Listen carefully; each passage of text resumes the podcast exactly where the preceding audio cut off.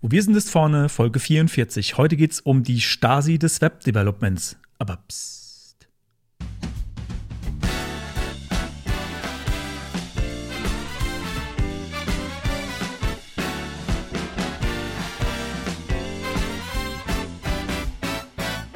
Herzlich willkommen bei Wo wir sind ist vorne. Frontend Fakten Frotzeleien. Der Late Night Frontend Talkshow rund um Webdesign und Entwicklung. Es reden sich um Head und Kragen HTML-Fundamentalist Moritz Giesmann und JavaScript-Jongleur Konstantin Groß.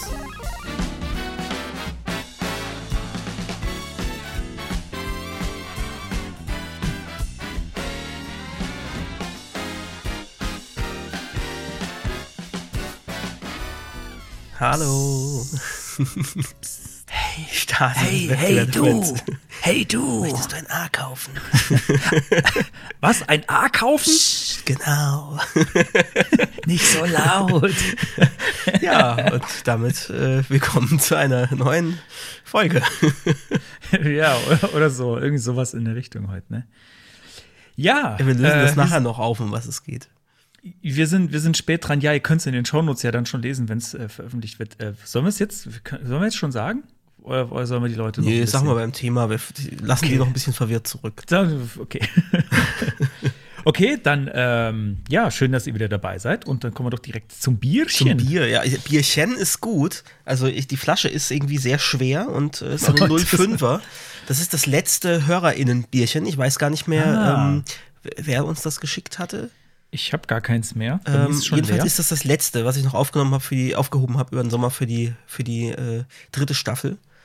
Und das ist ein Duckstein Rotblond Original auf Buchenholz Aha. gereift. Das habe ich, davon habe ich schon viel gehört. Ja, okay, ähm, so sieht nämlich aus. der, der äh, äh, Leute aus, ich glaube, der Nikolaus Wörl aus äh, Methodisch Inkorrekt vom Mhm. Methodisch Inkorrekt Podcast, der trinkt das, glaube ich, öfter. Ah, okay. Ähm, also da bin ich mal sehr gespannt. Äh, 1640 steht hier drauf. Weiß Ich nicht, ob die genau Flasche das ist ist, nicht von 1640. Auf jeden Fall Duck. ja, warum eigentlich nicht? Und es hat äh, ist ja braun, also es hat es hat geschützt vor Sonne. 4,9 Prozent. Also 4,9. Ja, ich bin wieder langweilig unterwegs. Ähm, ich habe wieder ein, ein kleines Wolf. Ähm, und ich habe das aber, ich war da jetzt aber auch noch mal in dieser Brauereigaststätte die Tage und es ist, ähm, von denen würde ich, ich, ich, glaube, ich muss mal gucken, ob es das auch in Flaschen gibt. Das Kreusen von denen schmeckt auch gut. Kreusen ist so eine komische Karlsruher Erfindung. Keiner so genau weiß. Das, ja, egal. was es eigentlich ist. äh. Was es eigentlich ist, aber es schmeckt ganz gut. Okay. Es, es gibt vor, Bier zu sein, ja. Okay, dann machen wir mal ASMR-Öffnung. Also ich fange mal an. Ich habe heute wieder einen richtigen Flaschenöffner. Aha. Sehr gut. Hier Pass auf, Konstantin, heute, heute machen wir das. Es schäumt schon wieder. heute, heute machen wir das, heute machen wir das mal äh, synchronisiert übers Portal. Du brauchst nichts machen. Wir stoßen jetzt Okay. an, aber du brauchst nichts Okay, machen, ja? alles Okay. klar. Also dann zum Wohl. Ah, sehr schön. So. Bevor das wieder so vermurks klingt hier. Also ich bin Hat- gespannt, ob ich diese Buchenholznote überhaupt rausschmecke. Ich bin mal wieder erkältet, wie so oft, und äh, Ah. schmeckt nicht so viel, aber ich probiere es mal. Ja, also äh, meins schmeckt wie immer. Ganz gut. Es ist interessant, wenn man, wenn man nicht wirklich so die Aromen rausschmeckt. Ähm, es hat so ein bisschen was von Lakritz. Ah. Mm, aber mehr schmecke ich auch nicht, wirklich. Okay. Ist eigentlich schade Gut. drum. Ja, schade. Also äh, dann, dann muss man, müssen wir das vielleicht noch mal probieren. Ja, glaub in, in anderem gesundheitlichem Zustand. Und ich würde es Genau. dann auch gern mal probieren. Und ich weiß jetzt, wie Ja, gesagt, nicht genau, gut, ja. ob es genau dieses Duckstein ist, äh, was der Nikolaus Wörl trinkt. Aber es ist auf jeden Fall eins. Ähm, übrigens, ja, methodisch inkorrekt, sehr guter äh, Podcast zum Thema Physik. Kann ich auf jeden Fall hier an der Stelle empfehlen. Gut, Okay. haben, wir, haben wir Bier und äh, Einleitung hinter uns gebracht. Ähm, und dann äh, würden wir weitergehen zu BBSIV präsentiert die Retrospektive. Ich habe vorhin nochmal umsortiert. Ja, ich habe es gerade gesehen, ja. Nicht, dass du verwirrt anders. bist, ja, okay, weil also du ähm, fängst, fängst es, an kam, mit, es kam noch was Retro. dazu von mir und deswegen, ich wollte das äh, Das ein bisschen, ein bisschen gemischt ist. Okay. Alles machen können. Genau, weil ich habe jetzt ganz, ganz spontan, und das ist auch das, warum wir ein bisschen später jetzt aufnehmen, das wisst, wisst ihr natürlich nicht, aber der Konstantin, der musste noch ein bisschen warten. Ähm, weil es begab sich äh, in meinem Umfeld, dass ein AirTag verloren ging. Wir haben ja schon mal über AirTags gesprochen, Mhm. äh, diese Apple-Dinger, mit denen man, äh, die man an Schlüssel machen kann und so, mit denen man Sachen wiederfinden kann.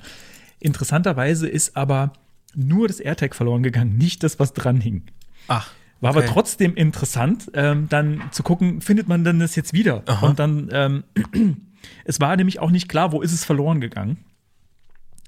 Und äh, man hat aber auf der Karte dann tatsächlich gesehen, ähm, ja, das ist irgendwo gesehen worden in der Karlsruher Weststadt. So. Und zwar auch mit einem Punkt, mit einer Straße und Hausnummer. Ähm, genau. Und das war dann, das war dann schon, okay, Straße, Hausnummer, Haus, also der, der, der Böbbel, der war auf der Karte schon so ein bisschen, dass man so dachte, das ist wahrscheinlich in diesem Haus. Und dann war jetzt so Und sagte euch aber auch nichts, äh, dir nichts, die, die Adresse irgendwie oder. Nee, okay. überhaupt nicht, überhaupt nicht. Und ähm, jetzt war die Frage, ist das jetzt wirklich, kommen wir da jetzt wieder dran oder liegt das jetzt irgendwo im Busch, findet man es da wieder oder ist es tatsächlich bei jemandem zu Hause? Weil das ist, glaube ich, relativ nutzlos, wenn so ein AirTag einmal registriert ist auf dem Gerät. Äh, Ich glaube, das ist sinnlos, da kannst du nichts mit anfangen. Also ich, ich weiß nicht, ob es da irgendwie findige Hacker gibt, die das dann irgendwie ähm, entsperren können, aber ich glaube, ja. ich glaube aber, das ist ja auch bei iPhones ziemlich schwierig, ähm, wenn die auf irgendeinen Account registriert sind. Also äh, die Apple, die geben, die geben sich da relativ äh, große Mühe, glaube ich, dass das nicht so einfach geht. Ähm, ja, und dann ähm, haben wir halt einfach mal, also wir sind so ein bisschen rumgelaufen, da gab es auch irgendwie so einen Innenhof. Ähm, da war nichts und ähm, es ich weiß nicht, wer, wer, das, wer das kennt mit dieser Wo ist-App und den AirTags. Ähm, es ist so, dass äh, generell mal angezeigt wird, wenn man irgendwie da, da an diesem Punkt ist, ja, lauf mal noch ein bisschen weiter rum, ich habe keine Connection. Das ist so dieser, dieses, ich habe noch keine Verbindung zu dem Gerät, Screen. Das hatten wir eigentlich die ganze Zeit. Dann haben wir gedacht, ich glaube, wir müssen mal in das Haus rein. So. Und dann halt mal an verschiedenen Klingeln geklingelt. Dann hat auch tatsächlich jemand aufgemacht und den haben wir dann auch mal gefragt, ja, hat, ob er das zufällig hat. Ähm, hat er nicht. Und äh, dann sind wir noch, äh, haben wir gedacht, okay, ich habe auch vor kurzem festgestellt, ich habe meinen Schlüssel mal gesucht und der war tatsächlich bei mir in der Wohnung, aber auf der anderen Seite. Selbst da war die Entfernung schon zu groß. Oh, okay. Aber das ist Ähm, ja schon. und dann habe ich dann auch gedacht, okay, krass. gut, und keine Ahnung, wie viel. Also du, du, war, du warst ja schon mal bei mir, also Mhm. ich war bei mir in der Küche äh, und der Schlüssel lag im Bad und die haben, haben sich nicht gefunden. das reicht schon nicht. Ich meine, Es ist ist, offenbar ja, ist ja Bluetooth. nicht so ein Riesenweg. Es, ich glaube, es ist Bluetooth. Ähm, und ich weiß auch, dass wenn ich mit den Kopfhörern in meinen Bad laufe, äh, dass da die Verbindung dann schon schlecht wird. Hm, okay. Ähm, also ich nehme an, das ist einfach die normale Bluetooth-Reichweite. Und dann haben wir, sind wir echt in, in dem Haus irgendwie hoch und runter und haben irgendwie so das, das Handy an die Türen gehalten. Und tatsächlich, interessanterweise, neben dem, der uns aufgemacht hat, war dann plötzlich, ähm, du bist sehr weit entfernt. Und ich dachte so, okay, da stand eben schon, lauf irgendwie noch ein bisschen rum, aber dieser Screen ist jetzt anders. Wieso sollte er sich verändern? Ähm, und dann so, hm, lassen wir doch mal bimmeln. Vielleicht geht es ja jetzt. Und das ging dann. Und dann haben wir tatsächlich aus dieser Wohnung ein Bimmeln gehört. Und dann haben wir da geklingelt und da war tatsächlich auch jemand zu Hause. Und ähm, ich unterstelle auch niemandem irgendwie, dass das, dass es wohl einfach runtergefallen lag irgendwo und jemand Neugieriges hat es mitgenommen und hat ge sich gedacht, da, ist irgendwie ein Apfel drauf, da gucken wir mal, was es ist. Ich glaube, so in diese Richtung muss das gelaufen sein. Und dann haben wir gesagt, ja, wir haben hier irgendwie einen Schlüssel, war auch alles ganz nett. Hier so äh, Schlüsselanhänger irgendwie verloren und äh, habt ihr den vielleicht und äh, wir lassen uns noch mal bimmeln. Und ah ja, tatsächlich, ah ja, da hat, hat äh, derjenige, der das gefunden hat, war, war gar nicht anwesend. Dann haben wir gesagt, ja, klar, kein Problem, hier, bitteschön. Also es hat tatsächlich geklappt Krass. Das Ding wieder zu bekommen. Ähm, ich meine, das wäre jetzt, ja, ich wollte gerade sagen, wäre kein schlimmer Verlust gewesen. Ich Naja, meine, der mein, Schlüssel ist war halt nicht dran, Ja. aber das Ding hat halt schon Geld gekostet Ja, eben, und eben. jetzt hat sich auch bewiesen, man kann es tatsächlich wieder finden. ähm, nicht also schlecht, zumindest in der Stadt. ähm, ja, das war jetzt, äh, also es hat sich jetzt, ich habe ich es ja noch nie äh, im, im Ernstfall ausprobiert. Ich habe nur halt mal äh, es irgendwo hingelegt und dann geguckt, finde ich es wieder und äh, es hat tatsächlich geklappt jetzt. Also ohne dass man wusste, wo es ist. Das ist doch gut zu wissen. Es war jetzt aber auch echt Glück, weil ähm, wenn ich, ich glaube, wenn das Ding jetzt in dieser Wohnung weiter weggelegen hätte von der Eingangstür, in, in, einem, no, in einem Raum, der noch weiter entfernt ist, ich glaube, dann hätten wir es nicht gefunden. ja. Nee, dann wäre es zu weit weg. Also, oder zu dicke Wände, irgendwie dicker Altbau, keine Ahnung. Ähm, ja, aber das nur so äh, als, als schöne kleine Erfolgsgeschichte. Erstmal so, fuck, da muss man jetzt irgendwie was machen, müssen wir möglichst schnell. Ähm, und ja, hat am Ende geklappt. Fand ich gut. Sehr gut. Ja, das dazu. Ja, äh, mein nächster Retro-Punkt ist einfach nur so ein lustiges Ding. Äh, haben wahrscheinlich eh schon alle gesehen, aber äh, Tim, Tim nicht. Cook, auch bekannt als Tim Apple, ähm, hat auf Twitter was auf Deutsch gepostet und nicht nur auf Deutsch, sondern auf Bayerisch. Und zwar, schön, dass wir wieder einmal gemütlich zusammensitzen. so happy to be back to Oktoberfest Post. Äh, Und zwar, also nicht nur genug, dass es auf, auf Deutsch da steht, auf Bayerisch. Es ist ein Bild ähm, mit Kai Pflaume. Tim Cook und Kai Pflaume, Ja. äh, die sich Ich- äh, ja zuposten irre. auf einem Bild, ähm, ja, die anscheinend irgendwie Ich glaube, sich mir fällt gerade der Name nicht ein, aber der, der Links von Tim Cook ist, glaube ich, auch ein Apple-Mitarbeiter. Okay. Den habe ich, glaube ich, in, in Keynotes irgendwie schon mal gesehen. Ähm, und die, die Dame, die noch drauf ist, ist wahrscheinlich irgendwie die Freundin von Kai Pflaume, Frau Ja, ja. oder was weiß ich, keine Ahnung. Ähm, aber ja, tatsächlich. Aber Kai Pflaume, das ist ja echt. Fand Der, altert, der altert ja, gar nicht. Nee, nee, krass, ne? Der ist doch schon 100.000 Jahre alt. Und Das ist äh, der sieht auf dem Bild aus, wie, wie schon immer. Wie schon immer, wie Kai Pflaume halt aussieht, ja. das gibt's gar nicht. Ja, aber es, Ja, also, fand ich einfach irgendwie lustig. auf also, dass Bayerisch- die, diese Connection und dann schreibt er auf, auf, auf Bayerisch. das hat er nicht also- selbst, das hat dem Wahrscheinlich hat der Kai ihm das eingetippt, ja. Aber ist, ist, ist, der, ist der Kai Bayer? Weiß man das? Das, Ja, das muss weiß ja, gar nicht. das ist ja schon, das ist ja schon sehr ge gekonnt, Kai bayerisch. Ich glaube einfach, Oder? Kai Pflaume ist halt einfach überall. Kai Pflaume ist, Kai Pflaume ist In Halle an der. Saale Ah, ja, dann eher nicht so. Nee, Sachsen-Anhalt ist das. Äh, okay, ja. aber das ist, ja, das ist, das ist echt witzig und passt auch gut zum Apple-Thema. Also danke. Genau, danke, also Apple, da, alles richtig. wollte ich vorhin den. Übergang machen, aber jetzt ist der Übergang von, von deinem Thema zu, zu Tim Cook. Äh, genau. genau. Ja, und das, das war's auch schon dazu. Gut, ich hatte, äh, wir bleiben, wir bleiben bei Apple. Wir bleiben nochmal bei Apple. okay. Ja, wir bleiben noch mal bei Apple, ähm, weil äh, VoiceOver ist ja der ist ja der Screenreader, der ähm, auf Apple-Geräten mit fest eingebaut ist. Also tatsächlich, ich glaube sogar äh, auf so ziemlich allen, die irgendwie einen Bildschirm haben. Also auf Mac gibt es den, auf dem iPad gibt es den, auf dem iPhone gibt es den. Ähm, Genau, da habe ich äh, jetzt gerade einen Test mitgemacht. Das ist halt, da ich ja Mac benutze, auch zum Entwickeln, ist das so mein äh, äh, Screenreader, mit dem ich normalerweise die Sachen als erstes ausprobiere. Ähm, auch wenn ich weiß, dass das wahrscheinlich nicht der am häufigsten genutzte Screenreader ist. Ich habe hab so, so im, im, im Blick, dass es wahrscheinlich NVDA auf Windows ist momentan und JAWS ist auch noch weit vorne. Ähm, aber egal, das ist halt so das, womit ich zuerst teste und ich hatte da echt so einen richtigen What the fuck-Moment und ich habe das auch in den CodePen gepackt und ich konnte es mir immer noch nicht so richtig herleiten. Ich hatte, hatte es zu tun mit einer Tabelle, ähm, in der VoiceOver, auch, auch wenn das, ich weiß, das HTML davon ist nicht perfekt, aber das ist leider generiert von einem Skript. Das konnte ich jetzt nicht verändern. Ähm, ich wollte aber verstehen. Ähm, und zwar nach der zweiten, in der zweiten äh, Zeile, ab der zweiten Zeile wird der Kom Inhalt der, Tabelle komplett übersprungen. Wird einfach, es tut so, als ob da nichts mehr kommt. Ähm, geht dann einfach zum nächsten Element nach der Tabelle weiter. Ähm, und das sogar auch, also ich habe erst gedacht, naja, das ist jetzt wahrscheinlich irgendwie per CSS ist da irgendwie was ausgeblendet oder so. Nee, die Tabelle ist auch, auch wenn gar kein CSS dabei ist, passiert das. Ähm, es ist ein Konstrukt aus mit T-Head und T-Body und TH-Elementen und innen drin sind nochmal Diffs und mit irgendwelchen Tab-Indexen und A-Elementen, die keine Links sind und so. Und ich habe, ich weiß, wenn ich das Ding jetzt komplett runterstrippe und diese ganzen Spezialelemente rausnehme, dann funktioniert's. Aber ich habe noch nicht das ein, den einen Teil isolieren können. Ich habe das Gefühl, es ist eine Kombination aus verschiedenen Dingen.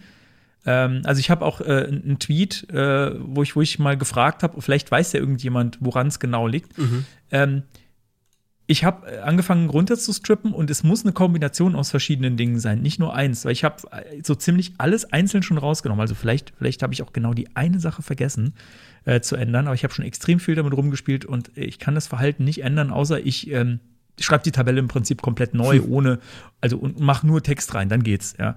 Und das ist meiner Meinung nach muss das eigentlich ein Bug im Screenreader sein.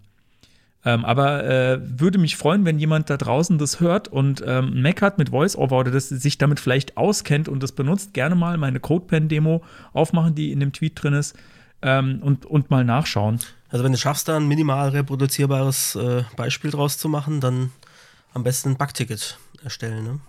Genau. Genau, das, das wäre dann das nächste, was ich auf jeden Fall äh, vorhabe. Aber bisher weiß ich noch gar nicht genau, woran es liegt. Ich kann es noch nicht, kann es noch nicht richtig äh, festzurren. Genau, das dazu. Dann sind wir jetzt, glaube ich, fertig mit Apple. Okay. Ähm, ich habe noch mal so einen kleinen Rückgriff auf die letzte Property der Woche. Da hattest du was vorgestellt, so ein, so ein Range-Slider mit solchen Tick-Dingern. und da hast du eine Data-List benutzt, um diese verschiedenen Schritte da festzulegen. Und ich hatte heute einen Fall, da hätte ich das gebrauchen können äh, für einen Number-Input weil ich da bestimmte Nummern, die schon vergeben sind, da gar nicht drin haben will. Also nicht mit Ticks, ne? nicht, nicht visuell, mhm. aber, aber so eine Dataliste. Und ich wusste gar nicht, ob das, ob das da auch geht. Und habe ich einfach mal ausprobiert und äh, siehe da, funktioniert. Also Krass. ich kann da auch eine Datalist festlegen und dann habe ich, wenn ich diese, dann, diese Pfeilchen hoch und runter, äh, die es da gibt, dann springt das auch zu den einzelnen Schritten.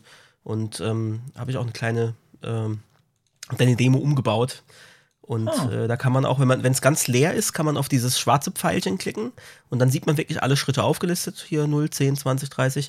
Und wenn ich auf die Pfeile hoch runter klicke, dann springt das echt zu den, zum nächsten Schritt. Verrückt? Das wusste ich auch nicht. Also es ist. Ja, ich kann trotzdem händisch, äh, kann ich andere Werte eingeben. Ich weiß nicht, was dann passieren würde, wenn ich das jetzt noch mit Validation irgendwie mache. Müsste man mal ausprobieren. Ähm, Genau, aber es ist schon mal so als, als grobe Hilfe, dass ich nicht auf die Idee komme, vielleicht was anderes einzugeben. Ist das schon mal ganz cool. Ja, und alles nativ im Browser bin ich ja immer. Genau. Großer Fan von. Coole Sache. Das ja, hast du einfach, das hast du einfach durch, durch Probieren rausgefunden. Genau. Also ich habe dann einfach, ich habe dann gedacht, ach, der Moritz hatte das doch mit dieser Step-List, äh, mit diesem Data, Data-List-Gedöns. Ähm, das habe ich an sich auch schon mal versucht, äh, benutzt für, für so ähm, Suchvorschläge quasi, ne? Also, dass du was eingibst und dann macht es eine Datalist, äh, wo du dann unten auswählen kannst. Und äh, aber mit den Steps, ob das bei, bei Input äh, Type Number funktioniert, das wusste ich nicht. Einfach hm. ausprobiert. Ich habe also deine Demo genommen, habe einfach äh, äh, den, den Range Slider ersetzt durch Type Number und ähm, siehe da. Hast du das in verschiedenen Browsern getestet?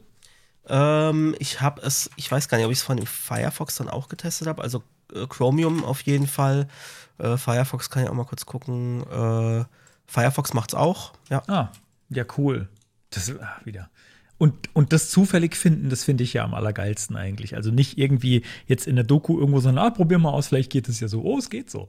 Äh, das ist dann meiner Meinung nach ähm, ein, gut geschriebener, ich weiß gar nicht, ist das ist gut, gut geschriebene Spezifikation oder auf jeden Fall eine gute Umsetzung? Ja, ich weiß auch nicht. Also klar, man könnte denken, ja gut, wenn es äh, generell für Input-Elemente funktioniert, aber ich finde halt Number ist halt schon immer so ein spezielles Ding, ne, mit diesem Hoch- ja. und Runterklicken und äh, hat mich überrascht, auch positiv, dass das funktioniert. Ja, dieses Hoch- und Runterklicken, das hat sich mir noch nicht erschlossen, wofür man das wirklich braucht. Ähm, da können wir ja vielleicht noch mal Ja, zumal es nicht mal mit der Tastatur, wenn ich diese Step-Liste da jetzt habe, dann springe ich nur in diese Liste, wo nur ein Element drin ist. Also nicht mal, nicht mal mit hoch runter kann ich da jetzt irgendwie das triggern. Ja, keine Ahnung, warum man das, äh, warum man das benutzt. Ja, generell, ja, das ist hoch runter, das ist. Äh Vielleicht ist es, aber wobei, ich kann auch diese Pfeile, die lassen sich auch nicht antappen. Das heißt, ich kann auch mit einem Screenreader oder so, kann ich die gar nicht, kann ich gar nicht bedienen mit Eingabehilfen. Ich kann aber mit, ähm, wenn ich mit, wenn ich mit, wenn ich reintabbe, dieses Element fokussiert habe, kann ich aber mit Pfeiltasten hoch und runter die Schritte aus. Also im Firefox geht es nicht. Äh, ich habe es gerade in Chrome, da geht es Chrome. Ah ja, in Chrome funktioniert es so, wie man sich vorstellt, ja. Naja, wir werden es äh, wahrscheinlich nie erfahren. Aber es funktioniert. Ist wahrscheinlich aus Versehen implementiert. genau, sollte gar nicht, gar nicht funktionieren, aber ja. ja.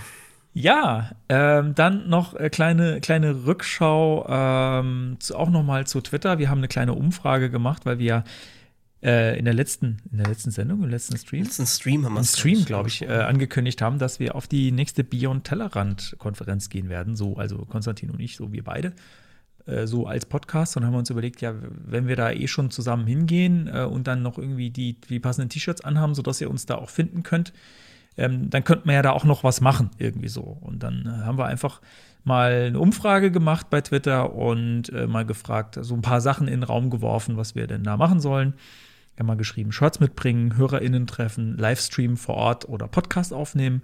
Ähm, und gewonnen hat auf jeden Fall, ich weiß nicht, es ist nicht komisch, komisch, sowas gegeneinander antreten zu lassen. Also man sieht auch schon an den Ergebnissen, ähm, dass die meisten Sachen davon irgendwie populär sind. Die Abstände sind nicht so groß, weil ja. HörerInnen, HörerInnen-Treffen hat gewonnen mit 33,3 Prozent.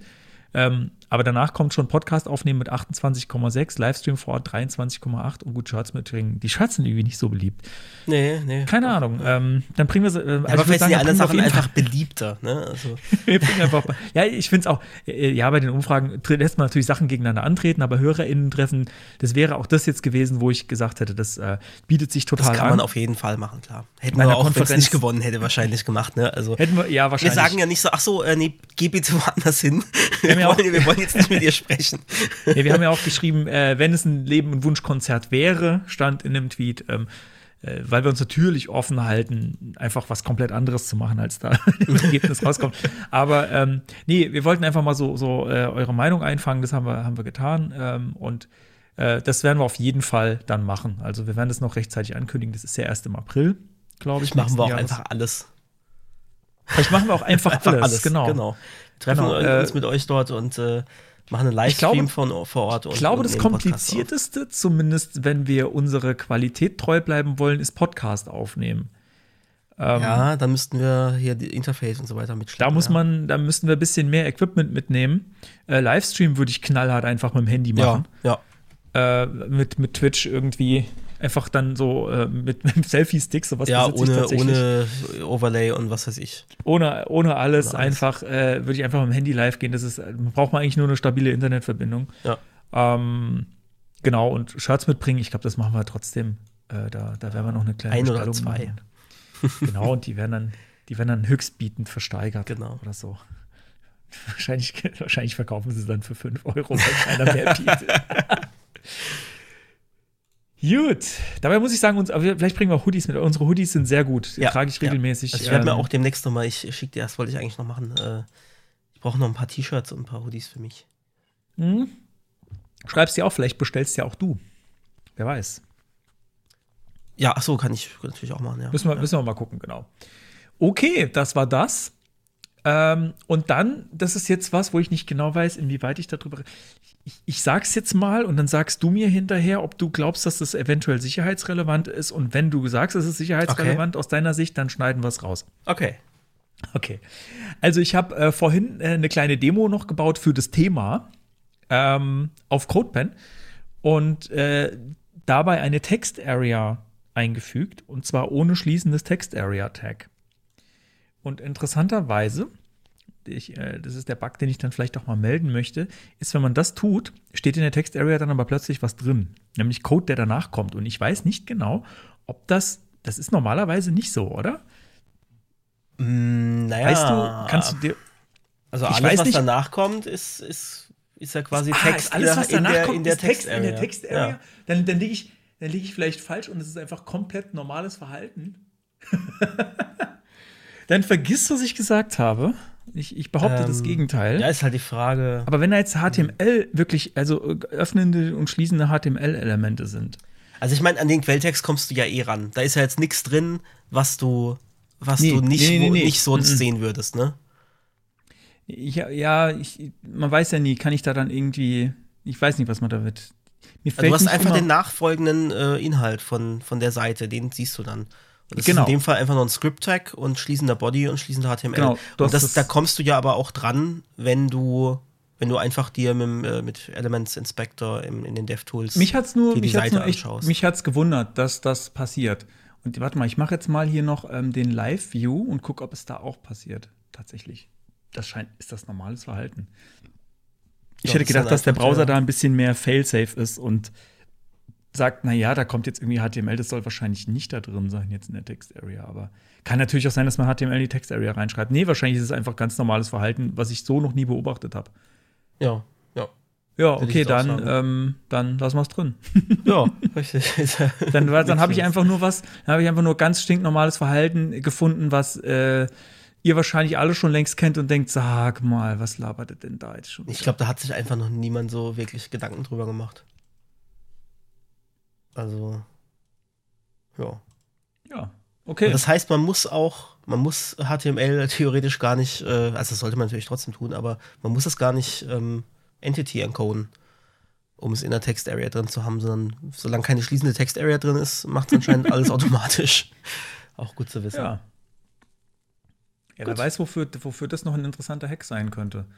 Wenn du irgendwo Leute verwirren willst, willst, schreibst du einfach an Anfang der Seite eine öffnende, öffnende Text-Area und dann ähm, der Rest ist dann, ja, keine Ahnung, muss man mal überlegen, man weiß ja nie so genau, wofür das noch gut sein könnte. Irgendwas kriegen wir damit kaputt gemacht. Ja. Das schaffen wir schon. Sehr gut. Okay, dann Ach, sind wir Proper- äh, schon durch mit so. der Retro. Ja, Nicht mal eine halbe Stunde. Mensch, sind wir heute fix. Ja, ich habe schon überlegt, wir müssen heute schnell, wir müssen heute schnell machen, zack, zack. Ja, wir sind spät dran, da müssen wir schnell. Aber wir haben, wir haben aber noch ein bisschen was. Ja, ja, ja, klar, wir haben ja noch ein Thema. Jetzt kommt erst noch eine Property, aber die wird auch, auch schnell, aber äh, macht ja nichts. Die Property der Woche. Dann habe ich auch weniger zu schneiden, das ist schön. äh, ja, die Property der Woche ist heute ein Event. Ähm, und zwar das Input-Event. Äh, wahrscheinlich kennen das schon viele, aber ich bin jetzt gerade erst die Tage wieder äh, irgendwo auf einer Seite auf einen Fall gestoßen, wo ich ähm, was in der Text-Area eingeben musste und es hat nicht auf das äh, auf Paste reagiert. Also ich, es hat immer nur reagiert, wenn ich tatsächlich, also und nicht nur das, sondern es hat nicht mal irgendwie auf Key Down oder so äh, reagiert, sondern wirklich, ich musste das eingeben und dann den Fokus aus der Text-Area nehmen, damit sich das geändert hat. Ich weiß nicht, was es war, irgendwie so, ein- so ein Sicherheitscode eingeben oder was, ja. Ähm, und dann musste ich erst echt, ich dachte so, okay, jetzt habe ich es eingegeben, was, was ist jetzt? Geht's jetzt weiter? Und dann habe ich den Fokus aus, der, aus dem Input genommen und zack, dann, dann, dann hat es erst getriggert. Ja, das heißt, ich habe einfach auf das. Change-Event äh, reagiert. Und ähm, deswegen, vielleicht kennen das ja tatsächlich doch manche noch nicht, ähm, das Input-Event, also einfach add, äh, also im Input und dann Add Event Listener und äh, Input und ein Callback. Und ähm, das reagiert auf direkt auf die Eingabe, sobald ich äh, Buchstaben eintippe. Und aber eben auch auf Copy, Paste und auch Cut. Weil früher, bevor es das gab, haben dann Leute dann, okay, ja, wenn C gedrückt wird und der äh, äh, Steuerungs-Key-Modifier ist, äh, ja, dann, dann, oder, oder beziehungsweise mit V und Steuerungsmodifier, ah, dann wurde was eingefügt und dann gucke danach. Dann haben die aber oft vergessen, dann Steuerung X zu reagieren und du hast was ausgeschnitten und dann hat es halt nicht das getriggert, dass, dass sich das geändert hat, äh, obwohl es das eigentlich halt logisch hätte müssen. Ähm, mit dem Input-Event ist das alles Genau. in einem Rutsch. Äh, ich krieg jede Änderung in dem Feld mit, live, auch ohne Blur. Ähm, und Copy-Paste-Cut funktioniert alles. Ich erinnere mich noch an Zeiten, wo es das noch nicht gab, wo Oh, man ja, eben diese komischen Workarounds noch bauen musste. Ähm, aber seit es das gibt, gibt es eigentlich aus meiner Sicht so gut wie keinen Grund mehr, etwas anderes zu verwenden bei Eingabefeldern. Das ist ja auch so Aber weit verbreitet. Also ich habe jetzt keine News, habe ich jetzt gar nicht dazu. Äh, Ich habe es ich hab's gerade mal Aufgemacht. Also das ist, das gibt's schon unglaublich lange. Äh, also hier ähm, Chrome 15, äh, interessanterweise Safari 5.1, Safari 6 nicht. Nee, Support Unknown, okay. Ah, das ist okay. Grau ist Unknown. Also Chrome 4 bis 14 ist offenbar auch Unknown. Ähm, aber es war zum Beispiel in Firefox äh, 3 schon drin. Aber da gab es noch Probleme mit bestimmten Edge Cases. Aber in Firefox 3 gab es das schon. Das ist schon wirklich lange her. Ich weiß Firefox gar nicht, 3, Firefox 3, 2000, warte mal, 2008. 2008 released Firefox 3. Also könnt ihr euch äh, überlegen. also Internet kann man, Explorer kann man nutzen, gibt eigentlich keine Ausrede. Ähm, außer Und- man will nicht bei jedem Keypress das haben. Und, und da, und da wird es jetzt wieder interessant, damit, damit die, äh, die jüngeren Leute unter euch, die äh, vielleicht diese alte, diese alte Browser-War-Geschichte nicht mitgekriegt haben. Ähm, also, wenn ich sage, Firefox 3 hatte das eingebaut, der 2008 released wurde, im Internet Explorer, war das erst richtig drin, äh, mit richtigem Support ab Version 10 2012. Ha, krass. Beziehungsweise es gab schon irgendwie in kaputt mit Partial Support in IE9 2011, was aber auch drei Jahre nach Firefox ist. Ähm, ja, das muss man sich, das muss man sich Es ist gut, geben. dass diese Zeiten vorbei sind. Auf jeden Ja, wir haben jetzt Evergreen-Browser, eigentlich alle. Ich weiß nicht, ob ich jetzt das bei Safari so nennen würde, aber der wird auch deutlich häufiger geupdatet mittlerweile. Ähm, zumindest auf dem Mac wird er relativ häufig geupdatet. Ich glaube, auf den iOS-Geräten ist er immer noch ans System gekoppelt. Also da, da muss, muss ein OS-Update kommen, dass der äh, Browser auch ein Update kriegt. Das ist noch eigentlich das, das langsamste. Alle anderen sind ja mittlerweile sehr schnell geworden. Ja, hoffentlich ändert sich da auch mal was dran. Wäre schon schön, wenn das da auch ein bisschen schneller ging. Weil es ist ja doch so, ne? Wir wollen jetzt nicht sagen, es ist der neue IE, aber es ist halt schon immer so, naja, gut, aber auf Safari, auf mobil müssen wir halt noch warten. Ja, also aber bei Input müsst ihr nicht warten, das könnt ihr einfach überall einsetzen. Genau. Und da fällt Das mir gerade auf, äh, das ist äh, eigentlich auch eine gute Überleitung zu unserem Thema. So Dinge, die man früher anders und viel komplizierter gemacht hat und die man jetzt Ja. ganz einfach machen kann. Ne? Ist doch echt ein guter Übergang. Dann kommen Ja. wir damit.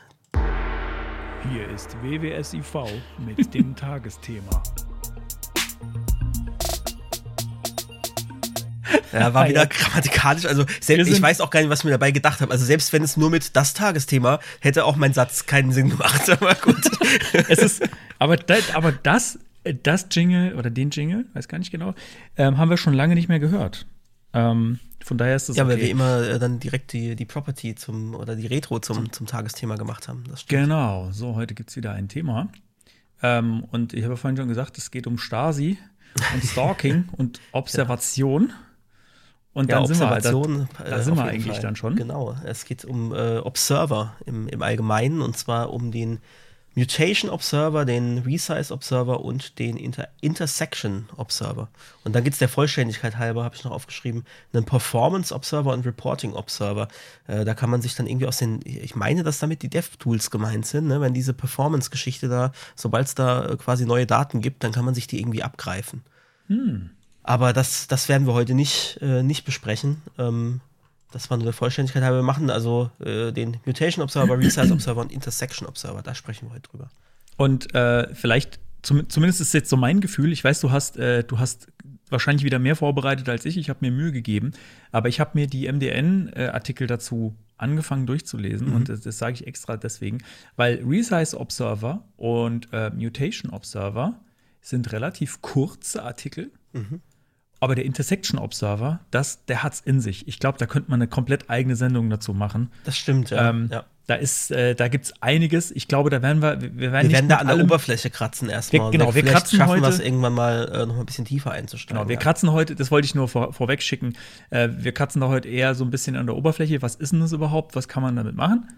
Ähm, und, und gehen jetzt nicht in, in jede, jede erdenkliche Tiefe rein, sondern ja, Aber insgesamt kann man sagen, äh, sind sie alle relativ ähnlich. Also vom Grund, Grundsystem her ähm, registriere ich einmal so einen Observer oder beziehungsweise erstellen eine neue Instanz davon, also New Intersection Observer, New äh, Mutation Observer, New Resize Observer, ähm, übergebe dann Callback als erstes Argument und äh, Optionen als zweites Argument. Und dann habe ich einmal diesen Observer, der ist noch gar nicht irgendwo dran gebunden, jetzt an irgendwelche Elemente, die ich, die ich observieren will, äh, sondern ich kann dann wiederum sagen, äh, dieser Observer soll jetzt ähm, Punkt Observe als Methode äh, und dann übergebe ich das, das Element, das ich observen will. Und ich kann das auch jederzeit wieder unobserven, das Element, oder ich kann den komplett ähm, äh, destroyen. Weiß gar nicht, das Destroy war, glaube ich, äh, an Disconnect. Disconnect ist dann die Methode. Ja. Da werden dann alle äh, aufgelöst.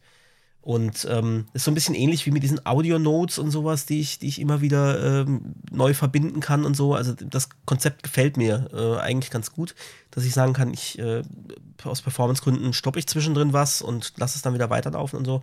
Ähm, ist, eine, ist eine gute Geschichte. Und generell Performance ist auch so ein, so ein Thema, warum diese Observer eigentlich notwendig sind. Ähm, weil früher hat man halt einfach äh, irgendwie aufs, aufs Resize-Event äh, gehört und dann genau. Wir Äh, haben ja noch gar nicht gesagt, was sie eigentlich Ge- tun. Genau, wir haben noch drei, gar nicht gesagt, oder? was sie tun, ja, aber jedenfalls noch so als, als Übergang, ähm, es war früher komplizierter und wir haben das alles im Main-Thread gemacht und haben, äh, haben irgendwie Set-Intervall oder so gemacht, ja. Vielleicht später, wenn Hm. wir dann äh, Schlüssige haben wollten, dann mit, ähm, äh, na, wie heißt ähm, Request Animation Frame. Ähm, aber es lief halt alles im Main-Thread Main Thread und es war langsam und es war nicht schön. Und jetzt gibt es diese Observer. Ja, ich, äh, ich hatte das Thema irgendwann mal draufgeschrieben, weil ich äh, drauf gestoßen bin. Also mein, mein Use Case war ganz konkret und äh, ich muss dazu sagen, ich habe ähm, mit Mutation Observer und äh, Moment, ich, nee, der, der, den ich auf jeden Fall auf dem, auf dem Tablett hatte, war Resize Observer. Ähm, das war der mit dem, wo ich drauf gekommen bin, hey, da gibt's, stimmt, da gibt's ja sowas Neues und ich habe damit noch nie rumgespielt und dann habe ich tatsächlich mal äh, eine Stelle gebraucht, als an einer Stelle gebraucht und dachte dann so, äh, okay, das ist ja eigentlich relativ easy. Und ich muss dazu auch sagen, dass die, äh, die das, das, das gilt eigentlich für fast alles in der MDN. Die MDN-Demo-Codes sind meistens meiner Meinung nach viel komplizierter, als sie sein müssten. Weil ich erwarte eigentlich von so einer Dokumentation ganz am Anfang die erste Demo, das soll das minimalste Beispiel sein, was man machen kann. Und meistens sind es relativ große, komplizierte Beispiele. Also auch bei diesen Observern, wo ich so denke, das geht doch mit drei Zeilen. Das ist die Essenz. Wieso müsst ihr denn jetzt 27 machen? Warum? Also da, da sieht man doch dann gar nicht mehr, um was geht es jetzt eigentlich. Ja. Naja, wie auch immer. Also, ähm, ich weiß gar nicht, welche Reihenfolge Mutation Observer wolltest du zuerst? Also Mutation Observer äh, observiert ein Element und ob sich darin etwas tut oder sich an Attributen von dem Element etwas ändert. Oder ob, sie, äh, ob sich im DOM was ändert, so genau, ganz grob und, gesagt. Und, äh, weil du sagst, oder das, also ich kann äh, mit den Einstellungen, mit der Config, die ich da übergebe, kann ich darauf Einfluss nehmen, was ich überhaupt berichtet haben will. Also standardmäßig äh, ist da vieles deaktiviert und ich kann halt wirklich sagen, möchte ich erstmal, dass, ähm, dass ich auch benachrichtigt werde, wenn sich Kindelemente irgendwie ändern, möchte ich benachrichtigt werden, wenn neue Kindelemente hinzukommen oder entfernt werden, möchte ich über diese Attributänderung äh, ähm, informiert werden das heißt, da muss man vorher, also als ich das am Anfang mal ausprobieren wollte, habe ich ihn halt draufgeklatscht, habe das Config-Objekt eigentlich leer gelassen ähm, und mich dann gewundert, warum ich irgendwie nichts zurückbekomme. Ja. Und dann erstmal doch nochmal die Do Doku äh, genau angeschaut und, ah, okay, ich muss das erst alles anfragen. Und das ist vielleicht am Anfang ein bisschen nervig, denkt man so, ähm, aber es dient halt der Performance. Also ich muss nicht Sachen, weil im Hintergrund läuft das ja ähnlich ab, wie wir das früher gemacht haben. Sprich, es wird ständig geguckt, tut sich irgendwie was ähm, beziehungsweise die Objekte geben halt dann wieder Rückmeldungen, wenn sie wissen, okay, ich werde observiert. Ähm, und damit das nicht sein muss, damit möglichst wenig an Ressourcen verbraucht wird, ähm, gibt man eben frei, ich brauche die und die Informationen. Genau, also ich habe da eine, wir haben da noch mehrere Demos, die wir später zeigen. Ähm, ich habe so eine kleine, kleine Demo also bei zeigen können gebaut. wir sie nicht, aber ja, ihr, ihr könnt sie genau. anklicken. Äh, ihr könnt sie dann anklicken, genau. Ähm, ja, aber wollen wir, wollen wir auf jeden Fall noch drüber sprechen. Und äh, wenn ich mich sowas nähere oder nähern möchte, äh, dann, dann versuche ich immer so eine Minimaldemo zu bauen von dem, also wirklich, was ich vorhin gesagt habe, so ein Dreizeiler, der, äh, um, um die Essenz irgendwie abzubilden und mhm. irgendwie rauszufinden. Äh, wie gesagt, ich bin nicht mehr ähm, am Ende zu Intersection Observer gekommen, weil das war tatsächlich dann äh, zu kompliziert, um in der kurzen Vorbereitungszeit, die ich hier heute noch hatte, äh, das zu bauen, weil ihr wisst ja, AirTags. Ähm, ähm, genau. Aber äh, der Mutation Observer, der geht ziemlich einfach. Und äh, da, was ich da nämlich gemacht habe, und ich fand das jetzt in dem Fall, äh, die, die, für mich war das die schnellste und einfachste Sache, tatsächlich das mit dem Attribut mhm. ähm, zu schauen. Und ich habe da äh, einfach dann gesagt, naja, also in, in der Demo, die, die ihr da noch seht, äh, du kannst da halt einen, äh, einen Knopf drücken und der fügt dem Body-Tag dann eine Klasse hinzu. Und dann kann ich, ich gebe ich unten aus, wie oft das denn jetzt schon sich verändert hat. Äh, genau, kannst du jedes Mal, wenn du klickst, mhm. observe da und dann äh, kann man dann sehen am Body, da kommt irgendwie eine Klasse dazu. Genau, ähm, so einfach kann es sein. Aber dazu muss man dem, wie du eben gerade schon gesagt hast, dann aber sagen, dass er Attribute angucken soll. Da muss man äh, die ähm, als Parameter Attributes, also das ein Parameter-Objekt, äh, Config-Objekt, äh, Attributes True äh, übergeben, zum Beispiel, wenn man, wenn man die haben will. Und wenn man das nicht macht, dann kriegst du davon gar nichts mit. Also und so ist es auch mit, äh, wenn ich jetzt wissen möchte, was war denn das vorherige, der vorherige Wert und was ist der neue Wert, kriege ich standardmäßig auch nicht. Da muss ich dann äh, Old Value heißt das, glaube ich, oder Old Values ähm, angeben und das auf True setzen und nur dann kriege ich eben auch in dem, was ich dann in dem Callback zurückbekomme, nur dann kriege ich eben auch äh, den, das alte Value zurück.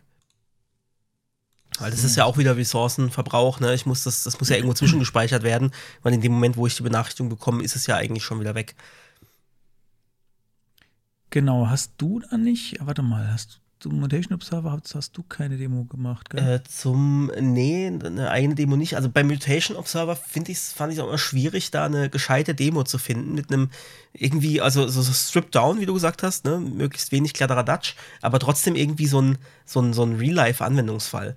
ähm, Na gut, das habe ich jetzt bei mir nicht. Nee, klar, ähm, weil, weil es waren viele so Demos, ähm, du öffnest die im CodePen, du klickst irgendwo drauf und es passiert nichts, weil du musst erst die Konsole aufmachen. In der Konsole lockt es dann, dass sich was verändert hat.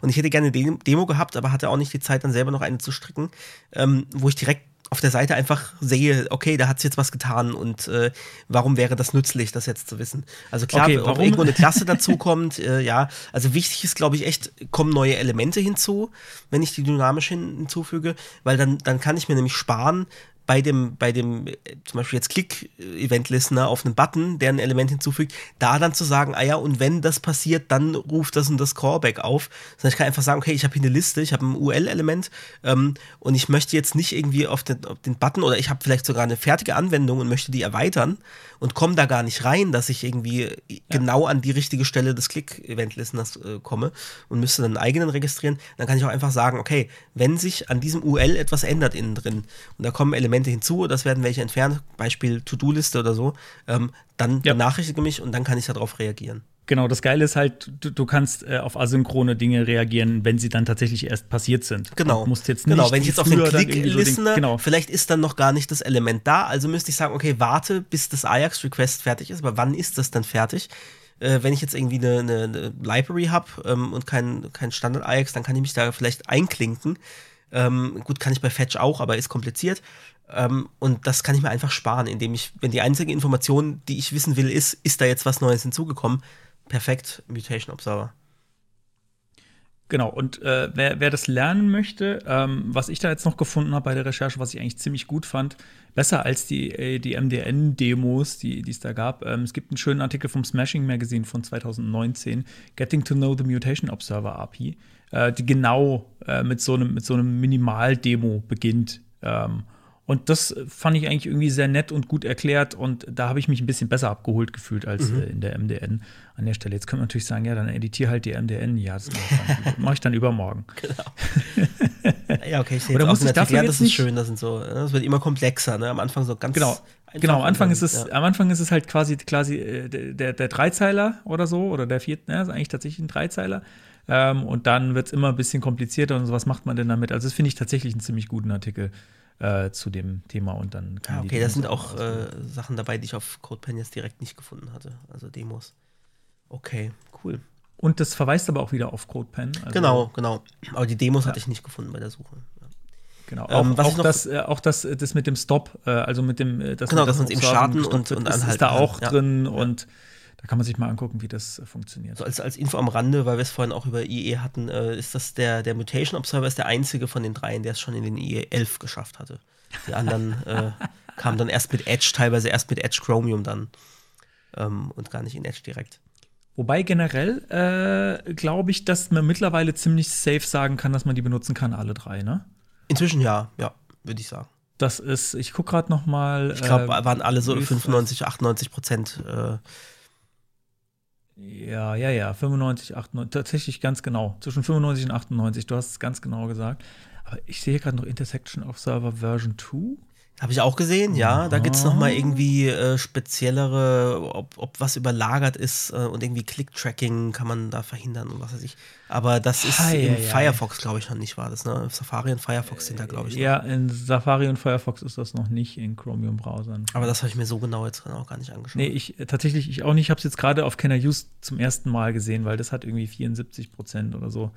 Ähm, ja, okay.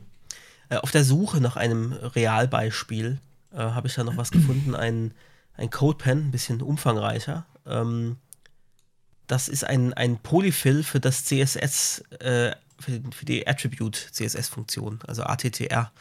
Klammer auf, Klammer mhm. zu. Ähm, die kann man ja nutzen im Content aktuell nur. Also wenn ich ein Before oder After Pseudo-Element habe, dann kann ich ja im Content-Attribut nutzen und kriege dann wirklich den von dem Data-Attribut ähm, den, den Wert dann da rein.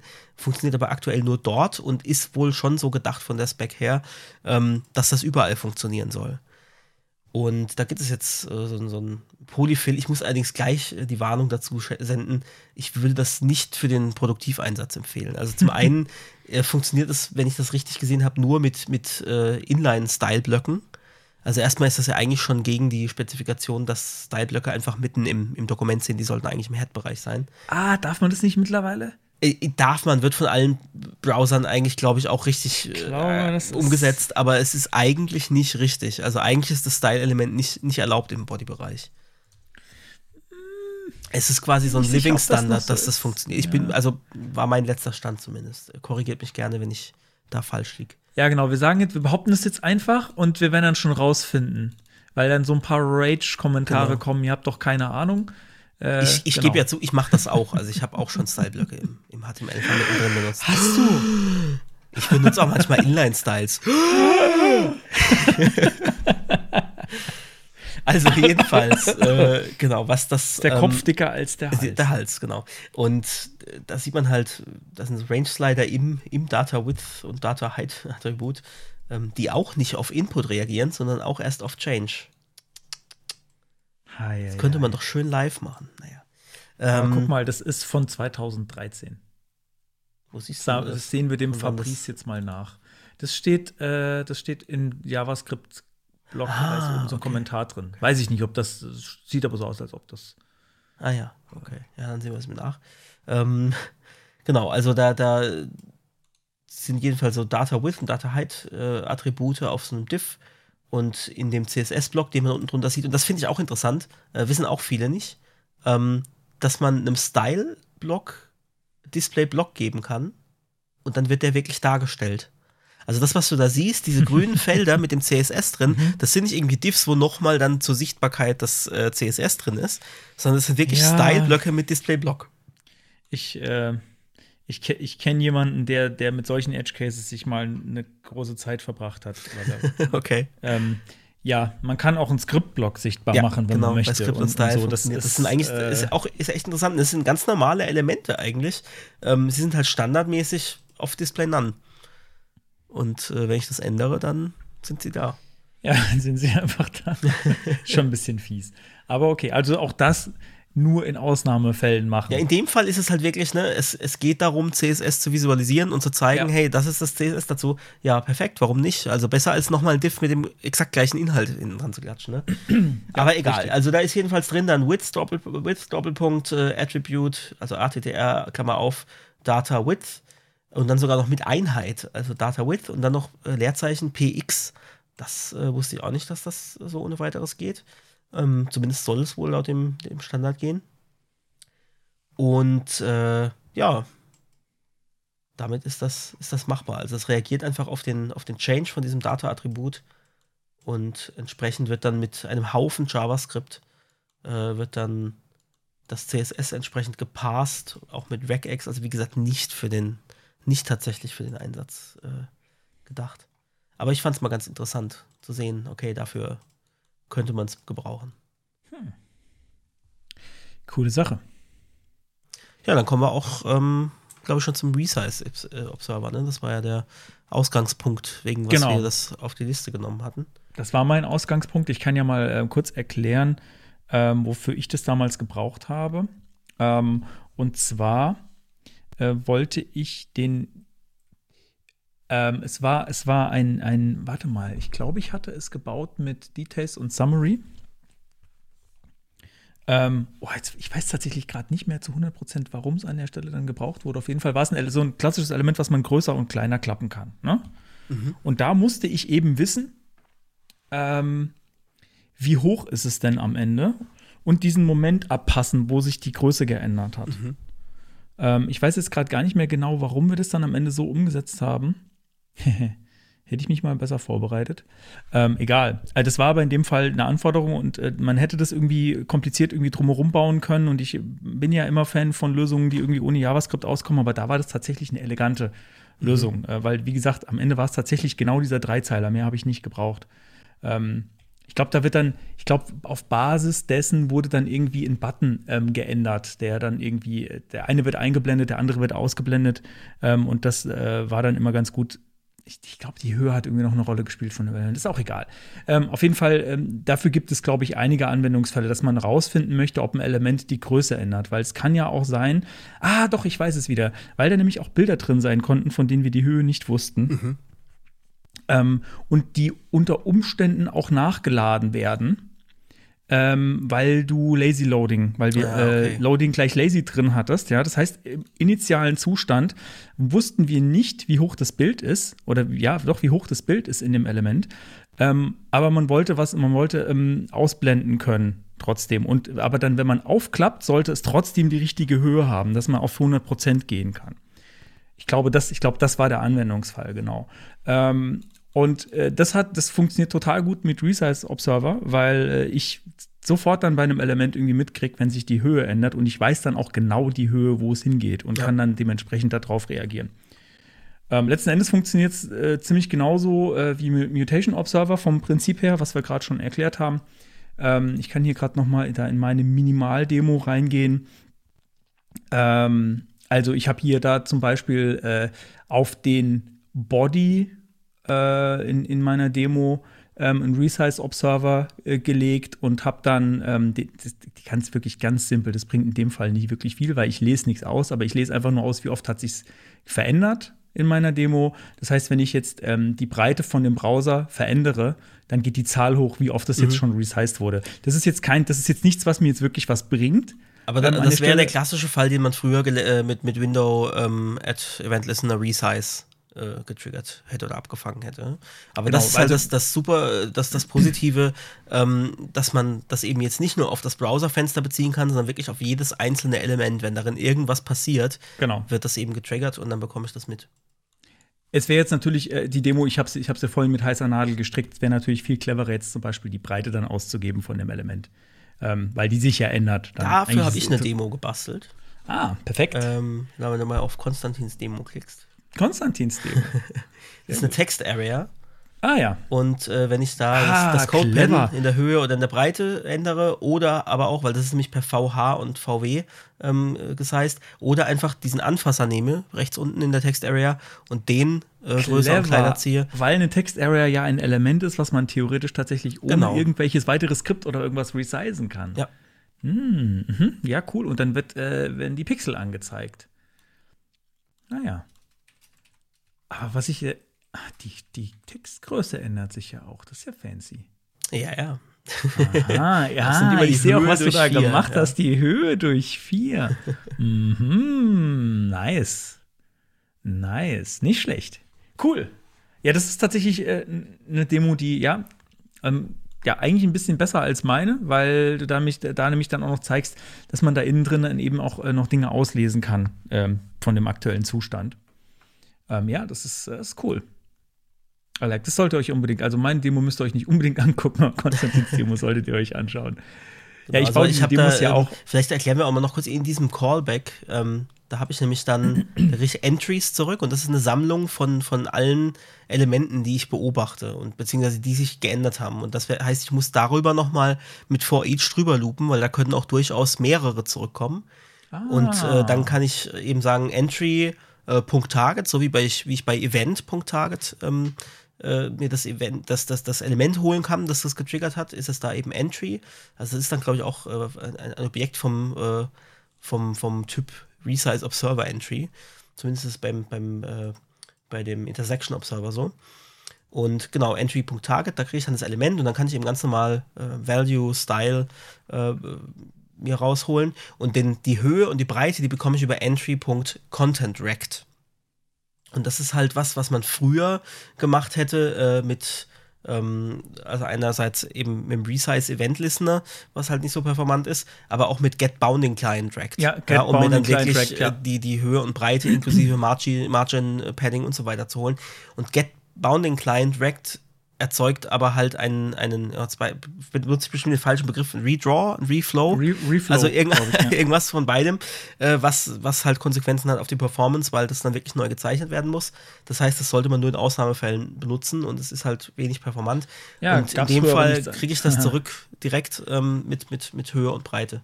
Ich muss ja sagen, als ich zum ersten Mal Get Client, nee, wie heißt es? Get Bound, Get Client Bound? Get, get Bounding Client Rect. Get Bounding Client Rect. Als ich das zum ersten Mal benutzt habe, da habe ich mich so ein bisschen wie ein kleiner Magier gefühlt. Ah, ja, das fand ich, das, das ist witzig. Ich ja, das das, weil das hatte ich auch so, boah, krass, und dann kriege ich genau die Werte zurück, Genau. wie das Element da gerendert ist. Wie cool ist Weil das ich- denn? Bis ich Ja, dann weil irgendwo ich gelesen habe, ah, mach das nicht, das ist sehr unperformant. Ge- Warte mal, ich muss gerade mal gucken, wie lange es das schon gibt, weil ich, ich habe so irgendwie im Kopf, dass es das nicht schon immer gibt. Nee, nee, Ah ja, das, das genau. kam auch erst später. Ja. Weil, weil ich auch, äh, das war, das war ja früher davor, bevor es Get Bounding Client Rect, ich kann es echt nicht aussprechen. ähm, Spezifizität. ja, ja, genau, Spezifizität, richtig. Ähm, ja, weil das war sowas, man wollte vorher, früher davor, bevor es das gab, ja auch schon rausfinden, wie groß ist denn jetzt ein Element und, äh, Und dann zu welchem war, aber zu hat das einen Zeitpunkt. Margin, hat das ein Padding, ist äh, Super. Box-Sizing gesetzt und so weiter. Musstest und du dann, alle ach, möglichen Sachen mit einbeziehen, ja, völlig Dann hast du doch irgendwas vergessen und es hat doch nicht gestimmt. Ja. Also Genau, heute ist also die Folge der Dinge, die man früher kompliziert gemacht hat und heute einfach. Wir kommen immer wieder an diesen, an diesen Ja. Punkt heute. Ja, das ist ja der Grund, Grundtenor. Get Bounding Client Racked. Also ich weiß es noch genau, als ich das zum ersten Mal, das, das war, das war toll. Ja. Das weiß ich auch noch, wo Aber- ich das äh, hatte. Das war, das habe ich glaube ich auch mal gezeigt. Das haben wir für einen Kunden ähm, so alte Flash-Animationen umgebaut mit SVG und, und JavaScript, äh, die animiert. Und da waren so ganz viele Bestandteile und dann hat man auch was klicken können und dann hat sich das bewegt und wenn man das geklickt hat, ging es zum nächsten Schritt und so. Und da war halt auch das Problem, die müssen ja skalieren und dann musste ich halt berechnen, ne, in welchem Verhältnis ist es jetzt gerade und dann hatte ich, bin ich darauf gestoßen, das ist jetzt schon einige Jahre her und das war auch so dieses Gefühl so, boah krass, ich muss da jetzt gar nicht mehr viel rum, rum, äh, rumrechnen, ich krieg das einfach direkt. Ja, Oh, ich sehe, da gibt es noch eine Demo, die du verlinkt genau, dann habe ich noch eine Demo, ähm, die, die, die finde ich auch cool. Äh, da gibt es drei Buttons, Start, Stop, Animation und Grow und Shrink. Wir machen mal die rechten beiden zuerst. Wenn ich da äh, Grow mache, dann wird einfach so ein dickrandiges äh, grünes Diff, wird dann größer und irgendwann, das sind so, so Spalten und Zeilen mit, mit Emojis drin. Und wenn das groß genug wird, dass da noch eine Spalte theoretisch dazu passen würde, dann kommt auch automatisch eine Spalte dazu und, und eine Zeile. Und bei Shrink wird es wieder kleiner. Aber so richtig fancy wird's, wenn ich den Start-Stop-Animation-Button klicke.